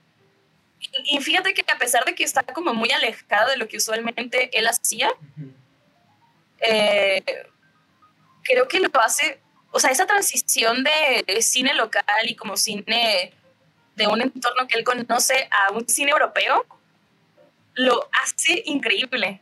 O sea, no sé, que ahí, ahí te habla de un director, señor director, o sea, como te habla de la capacidad tan increíble que ese hombre tenía de dirigir. Sí. Bueno. Este, pues vale, pasamos a la última película. Pasamos a la última, sí. Esta es la. Tú eres el ¿eh? ¿Mande? perdón por andar como fangirleando tanto, güey. No, bien no, Es igual. Es fangirling así pesado, pero es que no manches. Esta película es la, fue la penúltima película de Kiarostami y fue la última que se estrenó durante su vida, ¿no? Mientras él estaba vivo. Y es una película japonesa. También cuando vi que era de Japón dije, ¿qué? ¿Ah?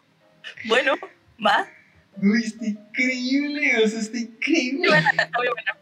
O sea, yo no entiendo cómo este hombre. O sea, va a, va, va a Italia y hace una película con, con, una actriz francesa y un actor inglés en, en, en, Italia que sale increíble y luego a, Fran, a, a, Japón y hace otra cosa impresionante. Perdón. de hecho, justo cuando empecé a ver la película de Like Someone in Love y me di cuenta que era japonesa y dije, ¿qué? Como ok, hablan en japonés. ¿Cómo habrá dirigido, güey? O sea, ¿cómo habrá dirigido? Obviamente con un traductor, claro. Pero, o sea, como, güey, o sea, este hombre de verdad se fue a Japón a dirigir en una lengua que probablemente no conocía con un traductor y lo hizo de poca madre. How the fuck? Fíjate que estaba leyendo cómo le surgió la idea a, a Kiarostami de esta película. Dice que, que uno, en uno de sus viajes a Japón para promocionar otra de sus películas, vio a una mujer en un vestido de bodas. Este, eh, sentada, ¿no? Así como en, como en la calle. Y que se le quedó esa imagen, se le quedó, y que siempre que regresaba como que la buscaba, ¿no? Y luego cayó en cuenta de que pues nunca le iba a reconocer porque nunca iba a volver a estar en ese vestido. Y que a partir de esa idea surgió todo, todo esto, ¿no? Eh, creo que se ve un poco reflejado como cuando ves a, cuando la, la actriz, ¿cómo se llama? ¿Cómo es su personaje? Este, a ver. ¿Akiko? ¿Cómo? Según yo es Akiko. Akiko. Akiko, sí, Akiko. Cuando Akiko ve como a su abuela y todas estas cosas por la ventana. Ay, güey, me partió el alma esa. Estaba llorando, te lo juro güey, yo también se me cerró así, se me hizo nudo a la garganta y sí me quedé como, güey, bájate, abrázala, por favor. Totalmente, estoy triste, luego porque va escuchando sus llamadas y es, ay, no, Bueno, ay, no, no, pero bueno, eh, primero cuéntanos de la película, por favor, cuéntanos de la Bueno, bueno, había contexto. la, la historia sucede en Tokio y pues Akiko, que es una estudiante de sociología y que al, por, por el, durante el día, güey, es una estudiante de sociología y durante la noche es una prostituta de alto nivel, güey. Es como Fiona. Y, ¿eh? Es como Fiona de noche, es otra. güey, Shrek, no. puedo, no puedo. Oh my god. Es tu culpa. No, güey, nunca lo vas a superar. Este, pero bueno, eh, Akiko eh, es una ajá, prostituta de noche, me imagino que para pagar sus estudios, y tiene un novio súper celoso, posesivo, horrible, machista, tóxico, Sí. eh, que pues obviamente como que sospecha que algo raro sucede con ella, ¿no? Por estas como salidas de la noche que tiene. Y bueno, el punto es de que ella eh, le, le asignan un cliente que es este señor que se llama Takashi, creo. Sí, Takashi. Era un profesor de universidad, curiosamente, justo de sociología. Y pues él va, digo, ella va a su casa y resulta que el señor ni siquiera, bueno, nunca te dicen exactamente por qué el señor la contrató, pero yo lo que puedo interpretar es que el señor quería revivir, o bueno, no revivir, como sentir a su hija, porque te dejan un poquito como implícito en la película que el señor tiene una hija con la que no se habla Sí. ¿no? y que se parece mucho a ella. Entonces, el señor desde un principio nunca la ve con como con morbo sexual ni nada. De hecho, lo que él quiere es servirle de cenar y platicar con ella, ¿no? Ujú. Que, lo logra, pero sí está como que esta sensación paternal de él hacia ella. Y el punto es que pues obviamente no sucede nada esa noche, ella se queda dormida, él la deja dormir y al día siguiente la lleva a la universidad y se da cuenta que pues tiene esta relación horrible con este vato que es súper violento, ¿no? Y súper celoso y todo el rollo y pues una cosa lleva a otra y resulta que el novio descubre que ella es una prostituta y la golpea, ¿no? Y la rescata de este señor y la coge en su casa y la protege.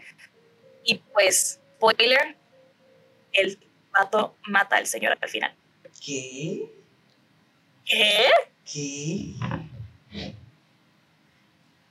¿Cómo? ¿Cómo? ¿Cómo que qué? O sea, lo mata. Pues sí, no, bueno, yo así lo interpreté. No, estoy, estoy este, diciendo de forma. Pero, no. pero según, o sea, ya en serio, según yo, no, o sea, no lo mata, nomás tira el, rompe la ventana y el señor pues, se cae al suelo, pero no le pega, ni siquiera le pega. Yo dije, ay, lo mató a la verga. Pero tal vez no lo mató, tal vez le lanzó una piedra y al pobre señor le dio un infarto, güey, no sé, o Güey, sea. quieres matar a la gente, o sea, pobre don. O sea, no es que está sufriendo porque necesita la conexión con su hija y tú todavía lo matas. Ah, no, porque la muerte es parte de la vida, ok. Fíjate. Fíjate. Pero bueno, de eso va la película, ¿no? Eh, un poco de eso. Fíjate, este, algo bien interesante es que esta película originalmente se iba a llamar The End, el final. ¿Ok? Ajá. Y, ¿Y por qué me han puesto Like Someone in Love? qué- Eso sí me... Creo, creo que son varias preguntas, ¿no? O sea, primero, ¿por qué le quería poner el final? ¿Y por qué le terminó poniendo como alguien enamorado, no? Este, yo creo que como alguien enamorado se refiere a, a Takashi Watanabe. Señor. Sí, eh, o, o se, o se refería, o se refería al, al, al novio. ¿No será como a ella? Porque, bueno, al principio de la película, cuando ella está hablando con su jefe, Ajá. él sí le dice, ¿no? Como, ¿por qué andas con él? Y ella como, pues, no sé, o sea, como, pues porque somos una pareja, ¿no? Y como, pues porque that's what you have to do, como aguantar al otro. No será como que ella es alguien como, estuviera enamorada, pero she's not, no sé, güey. No, no, Yo la neta, el, el título no lo logro entender del todo porque la película no quiero decir que no habla del amor porque it kinda does, pero pues no es una película romántica en realidad. O bueno, no sé. Ya me estoy cuestionando todo. Cuestiona todo. Este, no, sí, o sea, es, es que sí, sí, varias cosas. ¿no? Digo, bueno, primero, a mí la película me gustó mucho. Se me hace que es Es una evolución de la película anterior, de, la, de esta de, de If I Copy. Ajá, de Certified esta es como una evolución más avanzada, más compleja. Y me gusta, me gusta muchísimo. Eh, también creo que toma eh, este, estos, este concepto patriarcal japonés, donde pues los vatos tratan a las mujeres como objetos, ¿no? O sea, algo, algo muy interesante es cuando él empieza a hablar con él, cuando cree que es su abuelo, eh, Takashi, el novio, el novio empieza a hablar con Takashi porque cree que es su abuelo y le empieza a decir como que no, es que quiero casarme con ella para que me responda, ¿no? Porque va a tener la obligación de decirme dónde está, qué está haciendo, bla, bla, bla. Este, y yo la se quiere amo. casar con ella. ¿Mande? Se quiere casar con ella para controlarla. Ajá, para controlarme, sí, yo la amo y tal, y, y tal, pero nunca, nunca se pregunta qué es lo que ella dice de él. Nunca se pregunta si ella lo ama, ¿no? O sea, nunca, no hay una, eh, no hay un interés por saber los sentimientos de ella, ¿no? Claro. Y aquí, al igual que en, en, en, en la otra película de, de When Will Carry Us, eh, hay como un comentario muy fuerte y muy presente, ¿no? Sobre ese, ese machismo, ese, ese- esa cultura muy, muy marcada de, de machismo y de sociedad patriarcal de, de, este, de los japoneses, ¿no? Porque incluso... Como, perdón por interrumpir, sí, pero este, tanto la sociedad iraní como la sociedad japonesa es bastante machista, ¿no? Sí. En sus costumbres. sí, sí, sí. Sí, Entonces sí, sí hace sentido pues que se relacionen las películas por los temas que manejan.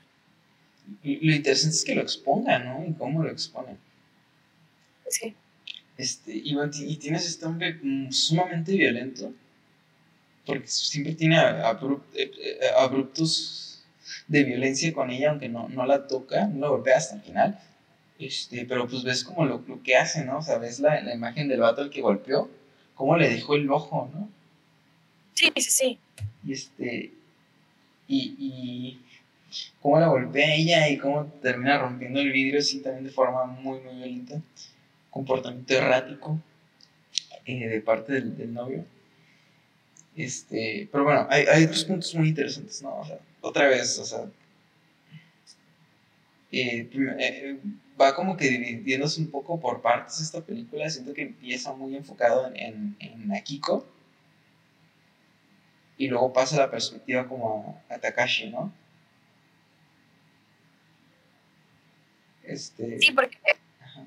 cuando Takashi deja a Kiko en la librería, me parece, ya nos vamos con él y no con ella. Y ya es cuando, pues, sucede lo que iba a suceder y lo inevitable. El vato se da cuenta de que, pues, todo era una mentira, que él no era el abuelo, que ella es una prostituta. La golpea y, pues, él va y la rescata, ¿no? sí, pues por rescatarlo, por, por hacer este como acto de nobleza y de caballerosidad y de, pues, de humanidad, güey. Sí, El vato termina rescatándolo a él también, ¿no? sí. Pues es que ahora, ahora que lo pienso, creo que temáticamente hay una unión entre los personajes eh, acerca de la búsqueda del amor, el amor perdido, pero familiar, ¿no? Ah, claro, sí. porque tenemos este a, a Kiko que no puede ver a su abuela. O sea, obviamente se fue a la ciudad para estudiar y tal, y no tiene contacto con su familia. Es- damos toda la demostración de lo de su abuela, como la quiere ver, pero no puede y está, se siente como sola, desconectada. Y, y bueno, y finalmente ella con este hombre que quiere, así como tú dijiste, que- que- que- creo que no había caído tanto en cuenta hasta que lo mencionaste, que pues lo que quiere es conectar con su, con su, con su hija, ¿no? Tanto así que, que pues, buscan una prostituta su imagen y lo que quiere es, mira, te hice de comer, siéntate conmigo, tomemos un vino, platiquemos, ¿no? Entonces ahí otra vez la búsqueda de este familiar, ¿no? Del amor de este familiar, de, del, de la relación humana y que finalmente la terminan encontrando, ¿no? O sea, de, forma bien, de una forma muy eh, extraordinaria, pero la encuentran. Claro. Sí, está muy bonita la película, fíjate. Sí, no, no me provocó tantas cosas como tal vez lo hizo Certified Copy o Taste of Cherry o uh, Where's My Friend's House. Pero sí es una película muy bonita y creo que ver a Kiarostami interactuar con el contexto japonés me gustó mucho. Porque fíjate que siento que sí muestra un Japón que no he visto en muchas películas, ¿sabes?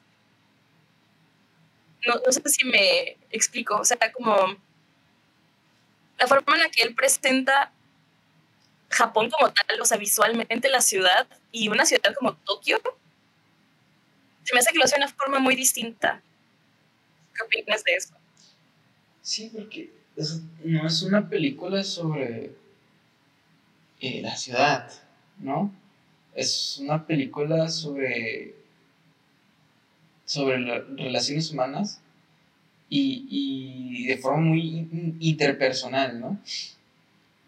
Y lo que estamos viendo no es, o sea, no está tanto guiado por, por el contexto de la ciudad, sino por el contexto de los personajes, ¿no? por sus historias personales, sus epistemes personales, de ir y, y, ver pues, qué es lo que como ha llevado, qué son las situaciones que los han llevado a, a, estos momentos de su vida y cómo derivan en que se encuentren, ¿no? Este, y cómo pues los otros mismos contextos los, los, siguen uniendo, porque o sea, ya, tenemos, ya hablamos de la búsqueda del amor de, que, no, que, no, encontraron en sus familiares por X o Y razón, y ahora la otra razón es el, el, novio, ¿no? Como el novio los termina uniendo a ellos también, ¿no? A formar este lazo o a fortificar este lazo, que pues nace en un lugar bien oscuro, ¿no? Porque estamos hablando que el vato pues pagó por una prostituta muy cara, este pero pues no, no, no con intención sexual, ¿no? Este, sí, sí.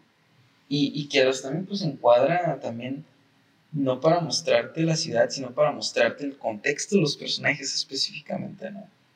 O sea, sí te muestra, porque te muestra muchas cosas cuando van en el carro y todo esto, pero un recurso que tiene mucho y que me gusta, que tiene mucho que también me gusta muchísimo, sobre todo en esta película y en la pasada, es el reflejo, ¿no? Y el reflejo los, mientras van en el carro. Es, este, cierto. Y, y, es como, no sé, es, es interesante y es bonito porque mientras hay un reflejo de la ciudad en los personajes, pues presuponiendo que pues, el contexto también forma parte de lo que somos, pues no deja de haber una barrera, ¿no? Que en este caso es el, el vidrio, el, parabrisas, pues, eh, se efectúa como una barrera entre la ciudad y ellos, ¿no? Como que al mismo tiempo ah, el reflejo te dice que la ciudad está dentro de ellos, pero también es una barrera que los protege de ella. No sé, hace que... No sé. Oh, no lo había pensado y está muy chingón la interpretación. I like it. Está, está interesante. Este. cinema, güey. ¿Mande? Poetic Cinema. Poetic Cinema. No, la neta sí. Like Someone in Love, eh, a mí me gustó mucho el final. Se me hace que está súper abierto, como porque lo termina, y no sé si te fijaste, porque ya se termina cuando rompe el vidrio y cae el señor. Si, si adelantas los créditos, porque yo me dije como que aquí no puede terminar, no sé, como que le adelanté. Y se repite esa escena, o sea, al final de los créditos repites esa escena pero sin sonido. Ajá, y, me quedé pensando, ¿por qué? ¿No? O sea, ¿cuál es el motivo de que, de que la repita y sin sonido, no?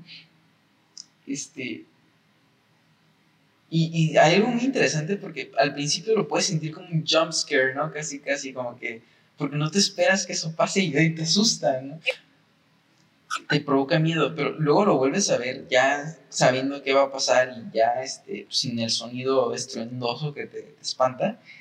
Y, y si dices como que, ¿qué significa el, eh, ese rompimiento? La neta no lo sé, o sea, la verdad, hoy, apenas pude ver la película, me falta reflexionar sobre ella pero sí, sí se me hace muy interesante, ¿no? Lo que iba a mencionar.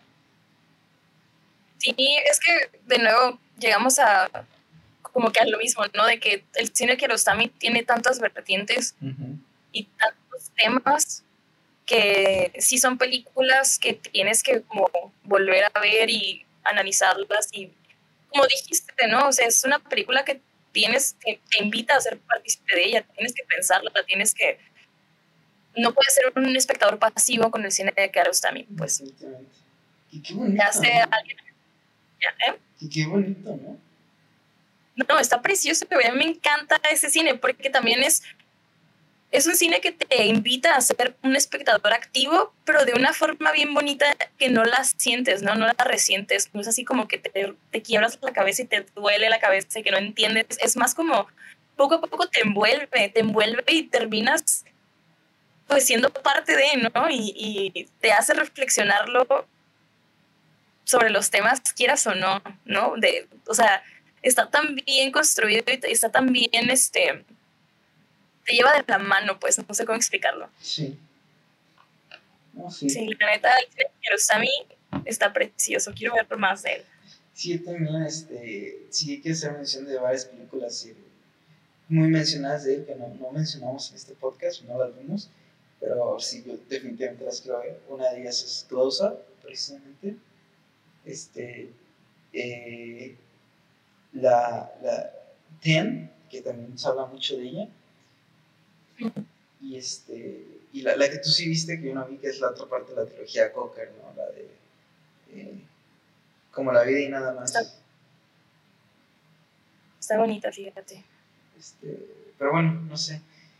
¿Qué más? ¿Qué, y ya para cerrar, eh, ¿qué quieres comentar de, de, nuestro querido Kiarostami, de, de estas películas, de Movie? Gracias, Movie, por esto mames, muy se está poniendo las pilas mega cabrón, ¿eh? No, Siempre ha tenido muy buen contenido, pero como que últimamente sí he visto cosas bien increíbles en Movie y han estado sacando como, por ejemplo, el, el, el ciclo que hubo de Wong Kar Wai, ¿no? Y también otro que vimos aquí de...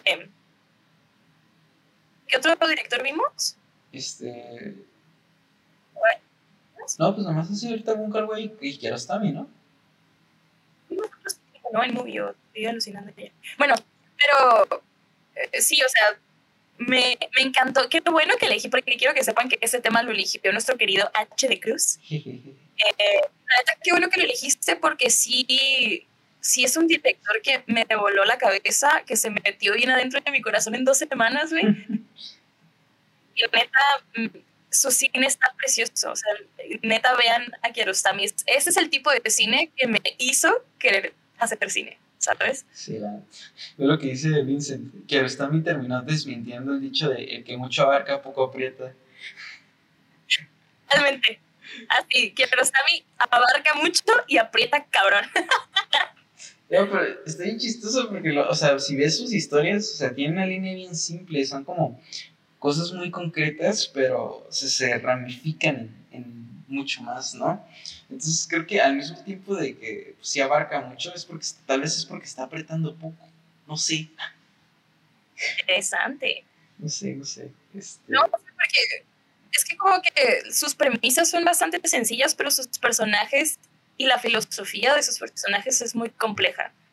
Entonces creo que ahí como que radica la genialidad, ¿no? De, Sí, es. No nada más, pero creo que es una de las genialidades de Kiarostami.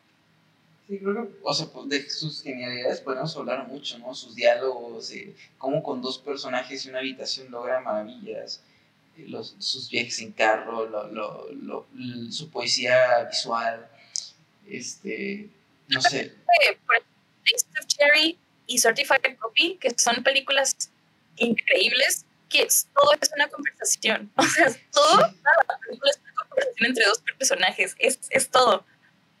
¿No? Y cómo, cómo logras llevar una conversación a ese grado que te haga sentir tantas cosas y que no resulte tedioso, ¿no? Que no resulte aburrido.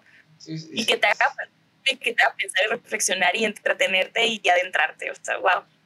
Sí, el siguiente nivel, ¿no? O sea, no sé, me, encanta. La neta me encantó. Eh, yo, la neta, no, no sé, o sea, desde que vi la portada de Taste of Cherry, no sé hace cuántos años, y que no vi la película hasta ahora, gracias a, así sigo promocionando Movie, ¿no? Como si nos pagara, pero pues gracias a Movie, este, pues no, que disfruté y, qué bonito descubrir directores como, como Kiarostami, ojalá podamos descubrir más. Yo tengo pensado el siguiente director que quiero hacer como algo como esto, pero pues luego, vemos como porque no hay, no hay ciclo movie de, de él. Pero, este, eh, no sé, que, que tu cierre, queridísima Hamletina? Eh, pues mi cierre es eh, el cine que a mí es uno de los mejores cines que hice en mi vida, la verdad. Creo que sí vale mucho la pena si les interesa o si no pudieron ver las películas, sí se las recomiendo cañón. Eh, ahorita están en el movie, entonces that's pretty cool. Y también creo que en Criterion Channel, si por ahí tienen la oportunidad, tienen varias de él, ¿no? Este... Y nada, creo que me gustó mucho descubrir a este director. Muchas gracias, Hugo y Movie. no, sí, este. Está, la neta, la neta, creo que la mejor inversión que puedes tener, si, si, si eres cinéfilo, si te gusta el cine, si quieres hacer cine, es tener movie y un VPN, porque viendo, haciéndolos en redes, van a estrenar varias cosas que están ahorita en Cannes en distintos países y con un VPN pues, puedes acceder a, a los catálogos de esos países y ver las películas. Y, y por ejemplo, la nueva de, de esta Tatiana Hueso la, la van a estrenar en, en, Inglaterra y no sé cuánto pronto. Eh, la película que hablábamos al principio que ganó la Palma de Oro, este, también la van a estrenar en, en, creo que esa sí la van a estrenar aquí en Latinoamérica. Este, pero bueno, sí, sí es una buena inversión, si tienen la posibilidad, sí se lo recomendamos. Eh, y pues de, de Kiarostami ¿qué más puedo decir? O sea, creo que podría estar, ya, ya pasamos dos horas hablando de él, yo creo que podría estar más horas todavía. Este, pero qué gran cineasta, qué hermoso ha sido descubrir, descubrirlo. Y creo que nos enseña que el cine no está limitado, o sea, no es una forma de, no es un arte limitado ¿no? a, las convenciones eh, dramatúrgicas y literarias de las, a las que estamos acostumbrados, sobre todo aquí en el occidente eh, qué chistoso que viene de Oriente mucho este rompimiento de las formas, ¿no? Con, con, con autores como Wong Kar Wai, como este, el que mencionaba, digo, la otra vez, este Xiao, no sé si te acuerdas cómo se llama. ¿Mande?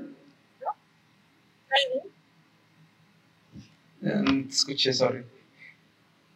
Ah, que digo que, que no es Xianling sí, o Tianling, algo así. Tianling, ajá. Este... ¿Cómo se llama este otro? Este...